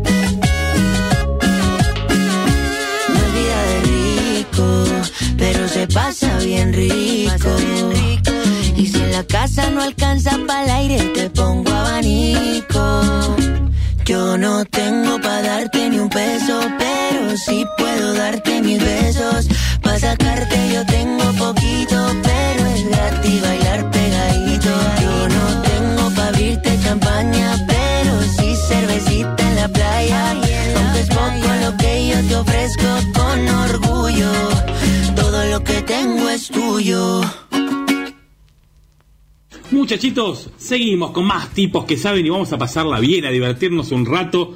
Y por eso nos comunicamos con Beto César. ¿Cómo estás, Beto? Bienvenido al Tipos que Saben. Bueno, muy bien, bien. Acá, este, bueno, acabo de terminar hace un ratito mi programa, así que estoy feliz. Estamos con toda la adrenalina del trabajo charlando, así que bien, bien. En una tarde que, bueno, de repente aparece el sol, después se va, bueno, muy loco.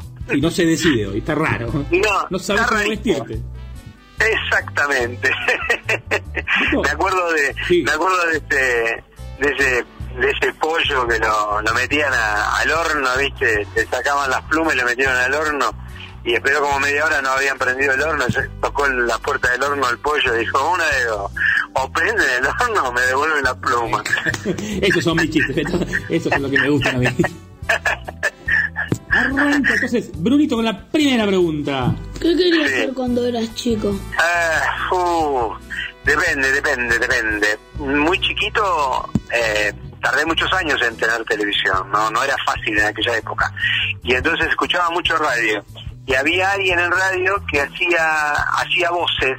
Me empezó a gustar tanto eso que digo, yo cuando sea grande algo tengo que hacer esto, tengo que hacerlo. Y sin querer tenía la vocación de, bueno, de artista, de lo que soy ahora. Así que siempre quise ser esto.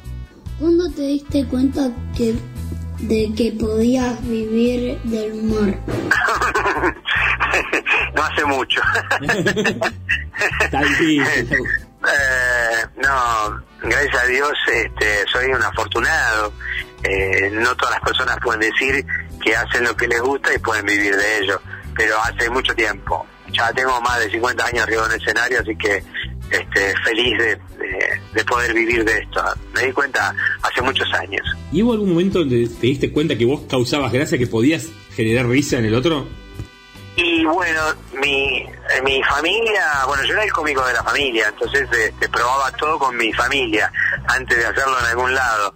Pero pasaron muchísimos años hasta que yo debuté y este y me animé. En, en realidad salí salí de un programa que hacía este un viejo actor, este Osvaldo Pacheco, hace muchos años, y salí de ahí de un concurso y bueno, y al poco tiempo empecé a trabajar, en- hice mi primera comedia y era muy joven. En mi primer contrato me tuvieron que firmar una autorización mis padres porque yo era yo era menor de edad. Y después de ahí este, conocí al que fue al que fue mi dúo, que estuvimos durante casi 16 años trabajando, se llamó Los Blue Jeans. Y después de separarme del dúo, ya, bueno, este mm, me separé y apareció Gerardo Sofovich en, en la primera noche del domingo y ahí un poco empezó la popularidad mía. ¿Fueron cambiando tus chistes con el paso del tiempo?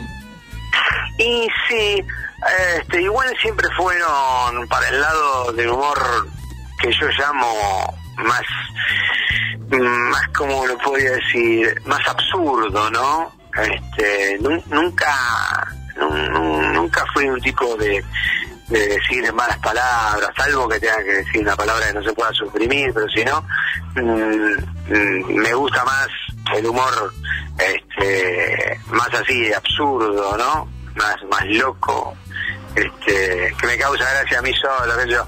Por ejemplo, eh, una cuchara va caminando, pasa adelante de un cuchillo y un tenedor, el cuchillo le dice, cuchara, cuchara, y la cuchara sigue de largo y el tenedor dice, parece que no es cuchara. Bruno acá me está haciendo caras porque se lo cuento creo que todas las semanas. Me encantan. me encanta esas cosas, me encanta. Soy muy tonto, pero me encantan esos Me chistes. encanta. ¿Qué es la risa para un humorista? Y él la- es todo. Eh, si vos decís algo y nadie se ríe o ponen caras largas, es como que mm, no está cumplida tu misión. Charles Chaplin decía que un- una sonrisa eh, este, era un día ganado, o sea que si, si no te sonreís es un día triste, así que es lo más importante la risa. ¿Y qué pasa? Eh, ¿Tenés ese miedo? Algunos humoristas nos han contado que ¿qué pasa si la risa no viene? ¿Está ese miedo o ya llega un momento que ya lo superás?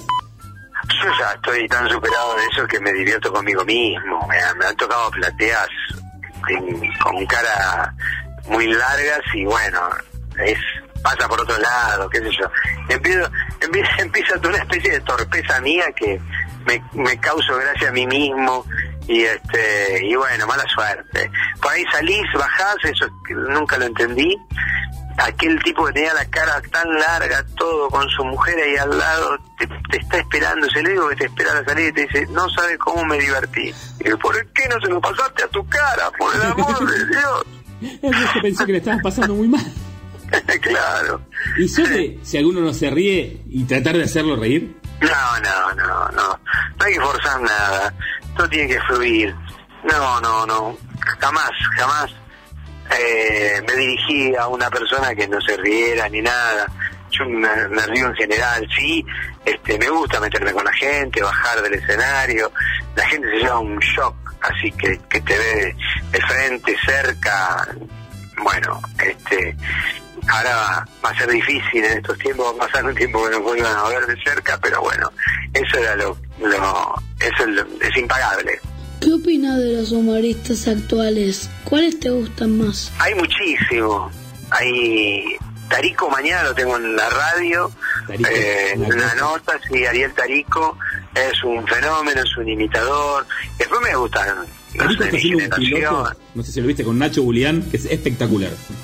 Sí, además es un fenómeno, pero bueno, Pato Venegas también es un- otro fenómeno, hay un montón de gente, pues ya los de eh, Chiqui Becasi, Juana Costa, eh, José Luis Gioia, todos esos, a mí me gustan todos, a mí el tipo que, que tomó la, la bandera de reír eh, merece todo mi respeto.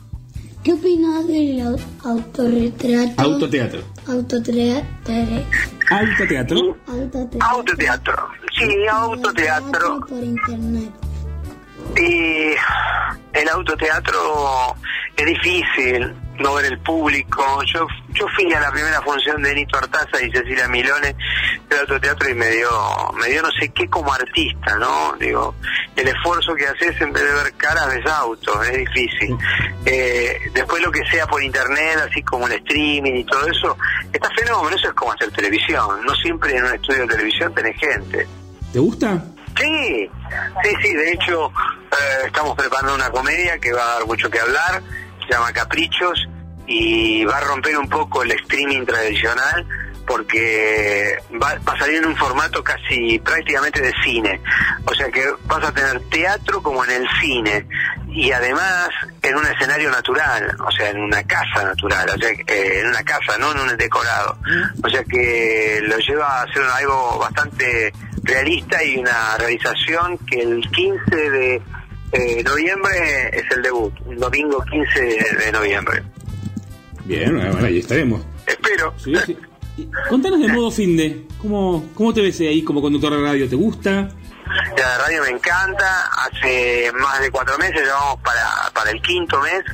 Eh, creo que lo cumplimos hace unos días, creo que si no... Sí, el 13 cumplimos cinco meses con la radio, el 13 de este mes, así que fueron 90 días de estar encerrado en casa y bueno, y salir a hacer el presencial de la radio fue un volver a vivir y me encanta, hacemos un programa antipandemia, nada que ver, ni, ni anti, anti periodismo político, nada, hacemos cosas para que la gente se divierta, con juegos, con, con escuchar a la gente, este, desde otro punto, eh, música, bueno, nos divertimos mucho los fines de semana. Sábados y domingos de 13 a 15 por la 990. Sí, con mi querida Marcela Imbroño, que es mi locutora, mi compañera de viaje, una, una- no me está escuchando, por eso digo todo esto, digo, me está escuchando, por eso digo todo esto, este, muy buena, muy buena. No, es grande. Peli, ¿Cuáles son los chistes que te hacen reír más a vos? Y de- lo que dije antes, son medios absurdos. El de la, de la, misma cuchara que conté antes, este, cruza la calle la cuchara y la atropella un auto. Y el cuchillo y el tenedor la van a ver al hospital. Y el médico le dice, mire, no hay nada que hacer, la cuchara sopera.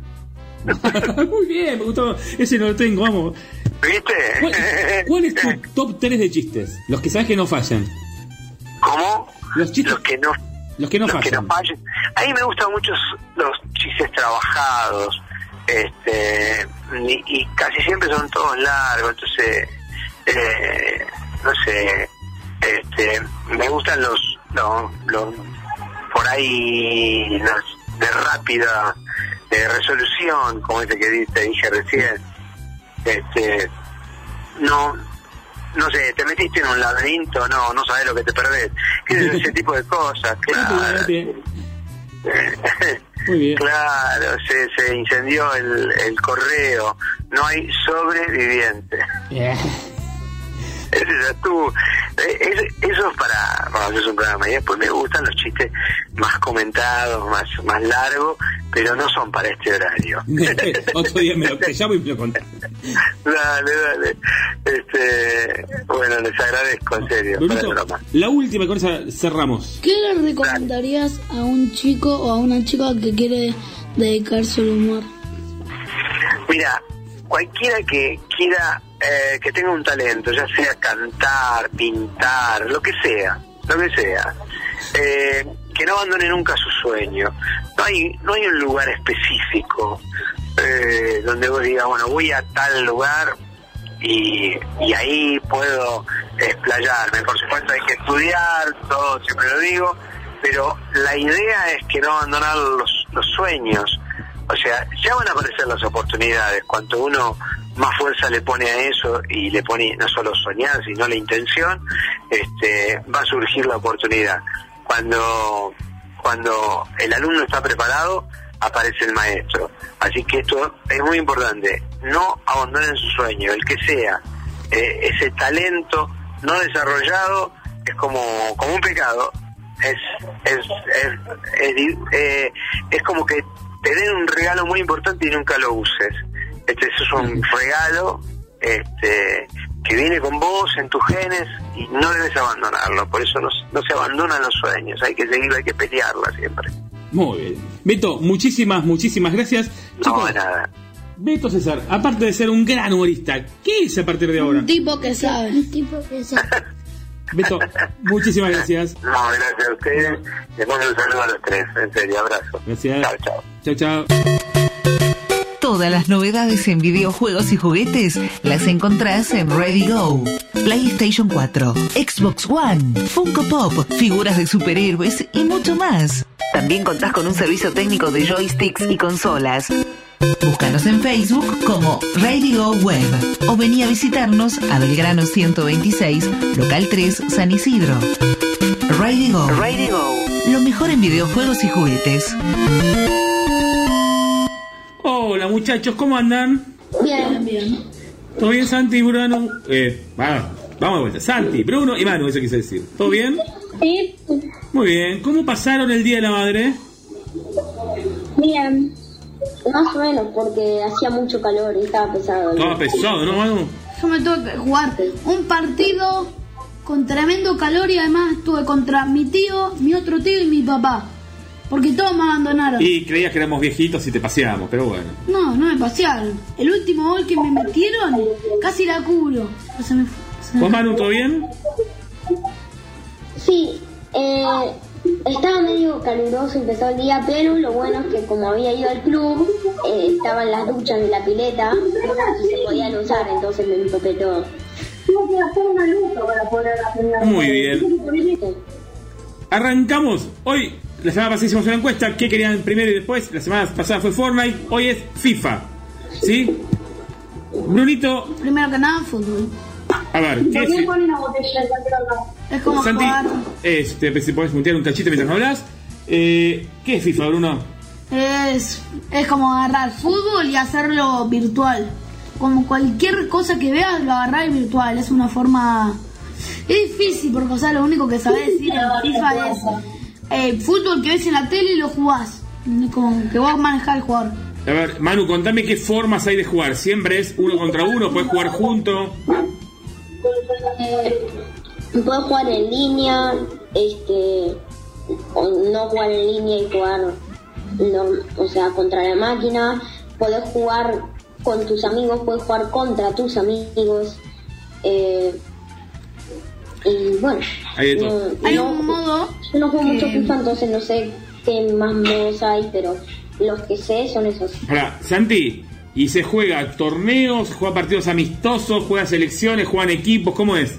Juegan equipos o países. Em, y yo siempre juego algunas veces con mi papá. Y bueno, em, sí, juego en países y equipos. También hay torneos, puedes jugar Sí, torneos. es un juego que y te puedes jugar. Y ir ganando hasta que ganas y te ganas la copa. Yo creo que en diferentes partidos. Sí, es un juego que vos podés jugar. O invitando a una persona que traiga el control, obviamente. ¿Es online o que venga a tu casa y se conecte en tu play? ¿Y podés jugar campeonatos largos, podés jugar copas, podés jugar Hay un amistosos? modo que fue mi preferido, pero también tengo otro que lo, lo empecé a jugar en FIFA 20. Primero voy a hablar de mi preferido preferido, que es modo carrera. Vos puedes crear tu propio jugador y ser tu, y un jugador y andar por clubes y vivir casi la vida de un jugador Sí. o un técnico. Yo siempre hago la del técnico. Bueno. Para, Manu, Y estamos, ahora que el último es el FIFA 20, el 21 es el último. Sí, salió hace. Hoy es. O sea, hoy es 18, pero lunes sería 19. Salió hace casi dos semanas el juego. Oficialmente. Y Manu, ¿te parece que es real? El juego es bastante... Parece que estás en la vida real. Sí, pero a la vez no. ¿Por qué?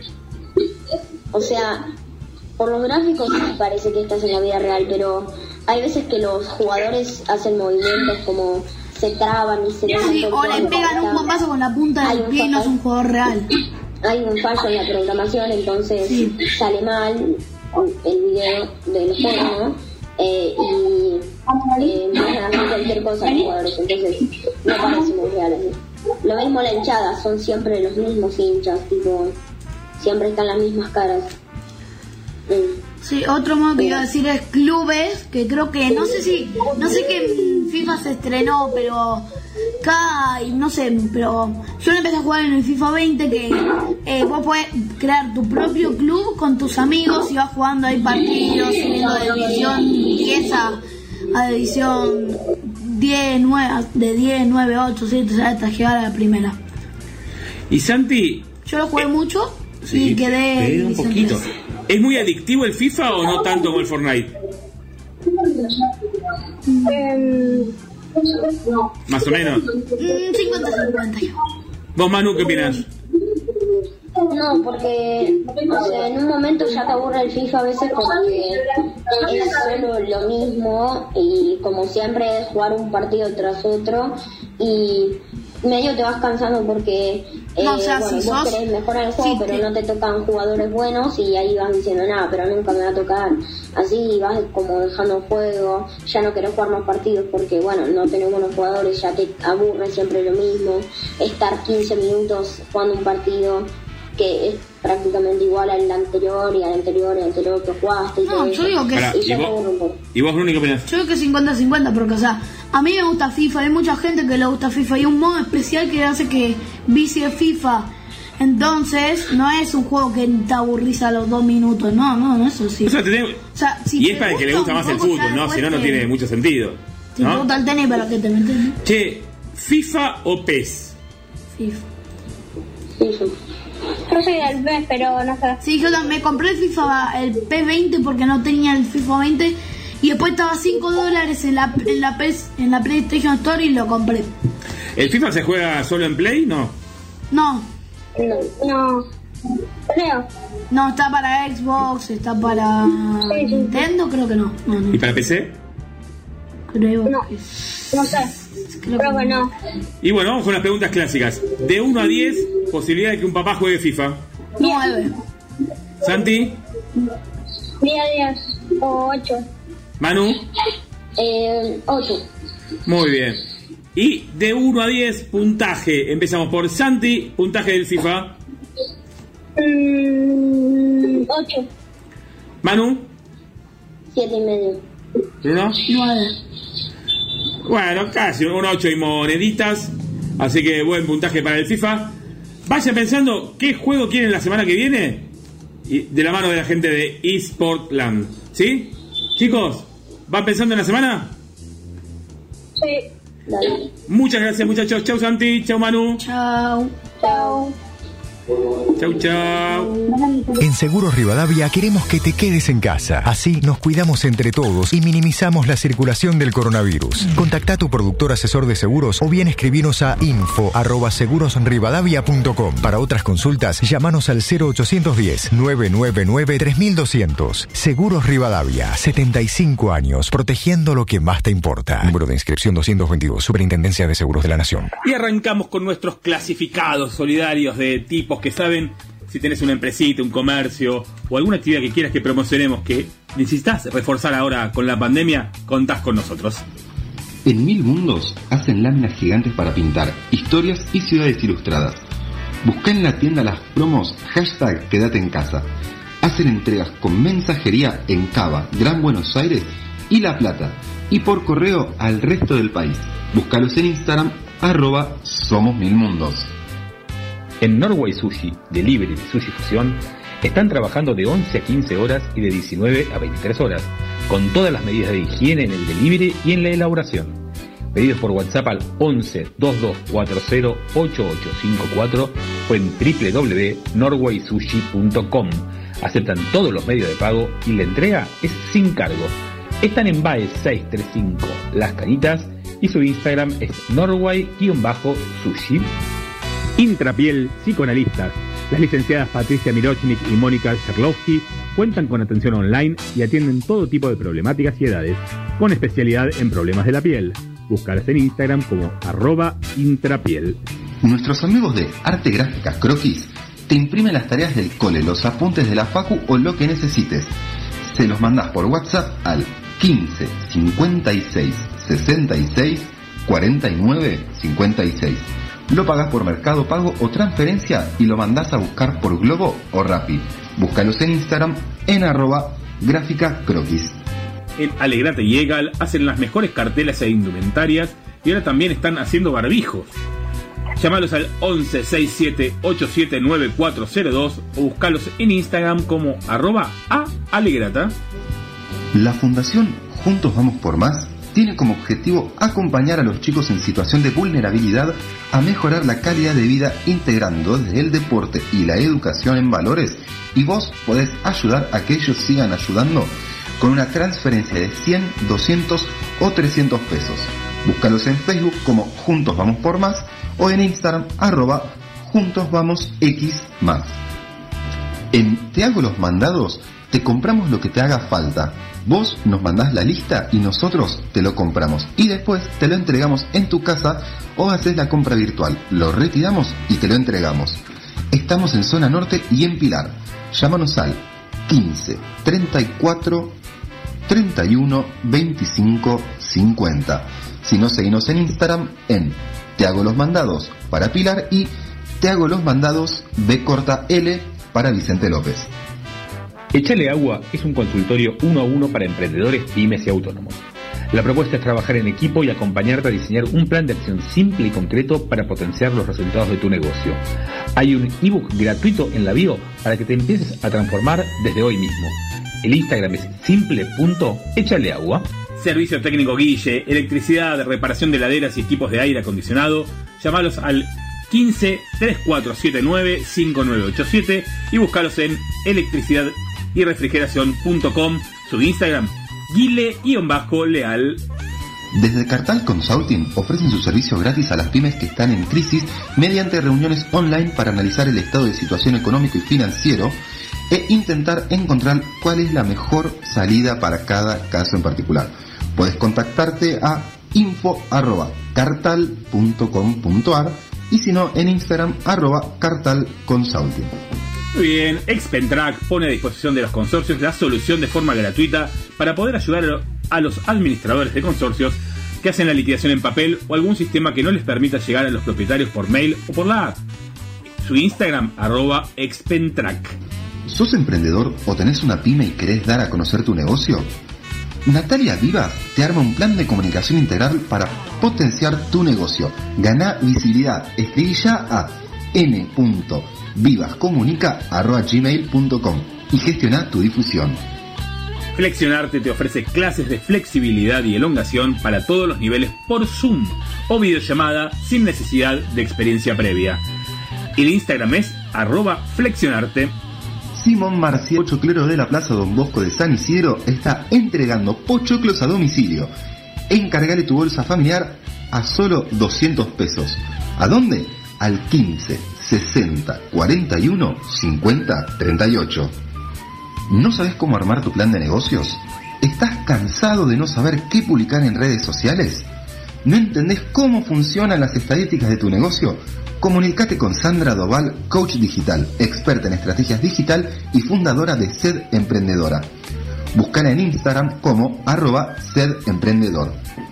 En Solo Juegos Creativos podés encontrar tablas creativas de madera y blisters de dados con importantes promociones y descuentos.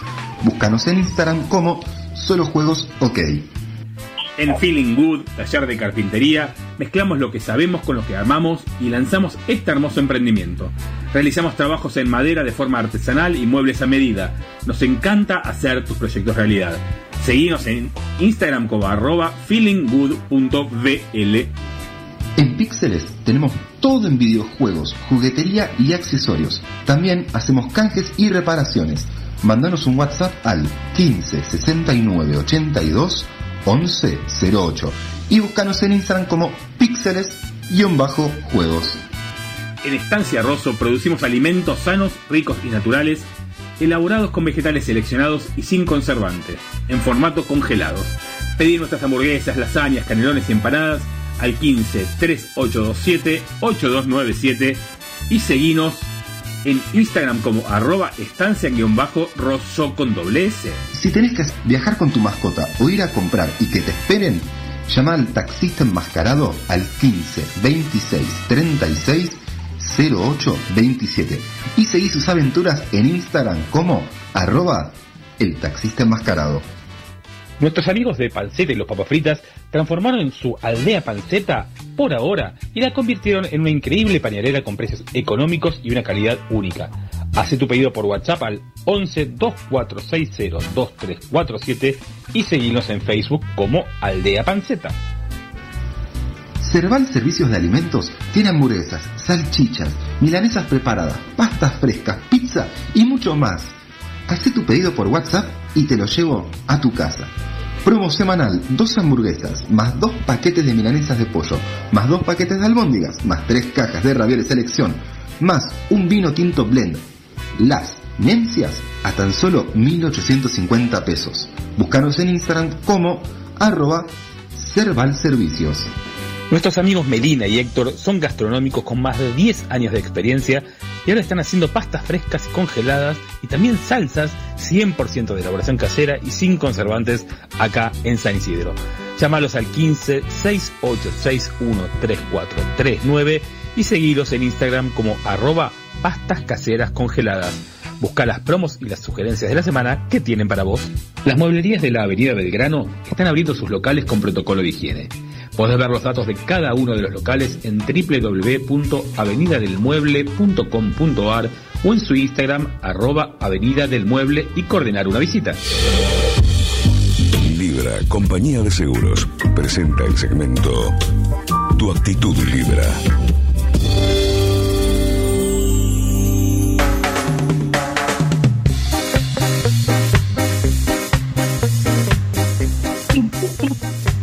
No me banca, no quiere bailar acá. No, no. Che, ¿qué programa hoy, eh? Ah, amigo. Programón. Qué grande, Fede Mayer, Beto César. eh, la Mara- de Maravilla fue sublime. Me dejó un audio, te lo pasé porque era una cosa increíble, Maravilla. Buenísimo. Y te digo, si lo dejamos a Maravilla no sale ni esta noche de ni borbotones, ¿eh? Seguimos. No, no, olvídate. Me encanta. Ibero de la Canal, una genio, dándole saludos a la abuela Ana y dando- dándonos consejos de cómo vestirnos en algún proyecto que tenemos, una genia. Tu actitud libra, Maximiliano Nardi, Bruno Ezequiel Hippler, su actitud libra, barbijo, con el barbijo cuando hace calor. Yo me creo un bigote. ¿Qué, Bruno? Siempre me creo un bigote. Te creo, es un bigote, no entendí. Un bigote de salir, un bigote de sudor. Ah, un bigote de sudor, sí. Ah, le transpira el bigote. Ayer, reci- porque ayer fui a un lugar para festejar el Día de la Madre y ni bien me saco el barbijo cuando llega un segundo, ya, ya tenía el barbijo, ya tenía el bigote hecho. Recién empezaba. Sí, es como, viste, ¿qué van a inventar? Vos, Pero, ¿cuál es tu actitud, Maxi, ante el barbijo y el calor? Lo detesto, pero no queda otra.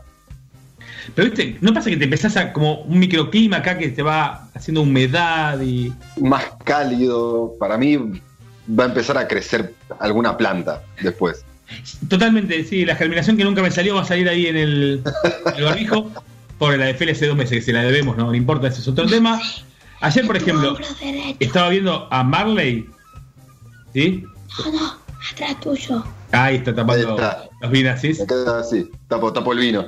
Puede ir al baño, Lunardi, sí, porque está con la mano levantada.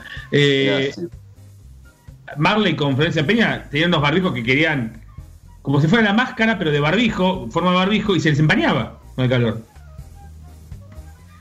Ah, Ma- Maxi, inventate el barbijo de la Fit, te llena de plata. Mira, eh, si supiese cómo hacer. Primero, si supiese hacer algo dry fit. Y segundo, si supiese hacer un barbijo, no estaría ahora acá. Tampoco te dije que construyas un edificio, che, yo tampoco, pero dos tutoriales y lo se viene cosiendo con el productor los domingos a la madrugada.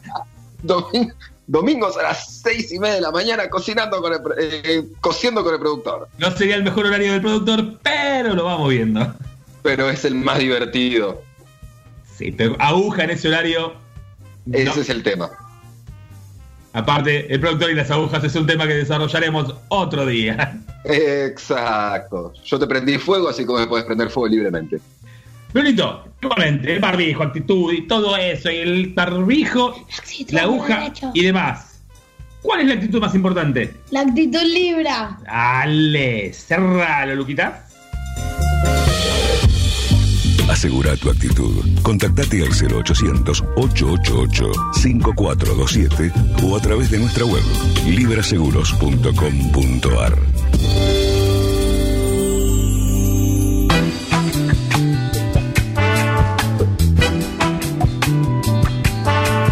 ¿37? ¿Sí? Si llega a poner Lucas, que ya había cortado hace rato, me muero. No, estamos aquí al aire. ¿A quién quiere saludar de cara al programa? Lo que tengas ganas hoy. Ah, está, ahí nos dice que sí, que cerró Libra todo. Ah, estaba Ah, silenciado. estaba silenciada, por eso, eh. Ah, muy bien. ¿Y ahora estamos al aire? Sí. No, estamos al aire, sí, no, bueno, puede ser. Muy bien. Eh, gracias, Luquita Suárez. Maxi, a las 20 Viene esta noche 12 a las 22. Borbotones. Viene por botones, exacto. Ok. Y vamos a tener un mashup que la verdad me dio mucho gusto hacer. Especialmente viene muy bien para, bueno, este día de lluvia, como veo por la ventana de mío. Puso fiero, ¿eh? Vaya entre quién y quién. Entre Muse y Nina Simone. Bien. Me gustó, lo escuché hoy y me gustó, vamos a ser sinceros. ¿Hay entrevista hoy? Hoy le dan. Hay- hoy hay entrevista, hoy hay entrevista, otra vez volvimos con borbotones. Entrevistas, vamos a estar con nuestros amigos de Ray Band. Muy bien. ¿Algún saludo, Maxi? A todos nuestros oyentes y quédense, escuchen esta noche 2 y después borbotones. No se lo pueden perder. Sí, señor Bruni. A todos los que nos escuchan. Están Muy bien. Y a la buena Ana que nos escuchó hoy, te llamó porque le encantó el saludo. Yo vuelvo a saludar a Mariano de Ecto Ámbar. Al negro Unvides, que me lo encontré recién, yendo a Ecto Ámbar justamente. Muy bien. Así que nuestro ex con sándwich del medio era el negro entre nosotros y Borbotones, nuestro ex cohorario. Así que era Adrenalina Sports, que que cambió de día. Gente, nos dejamos entonces con esta noche 12, con este tema genial de panceta y los papitas que se llama Fiesta en Cuarentena. Gracias Maxi, gracias Luquitas, gracias Bruno. Esto ha sido todo por hoy en este programa. ¿Qué se llama? Tipos que son. Hasta la semana que viene. Yo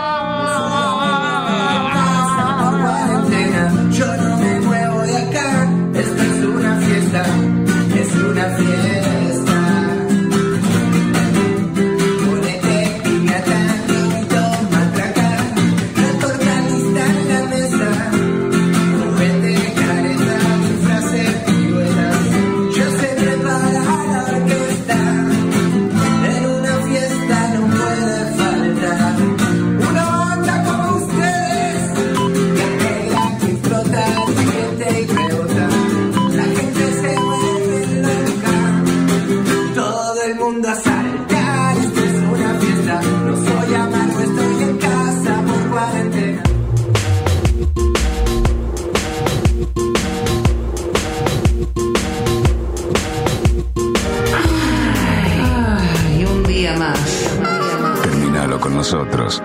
Terminalo en Symphony.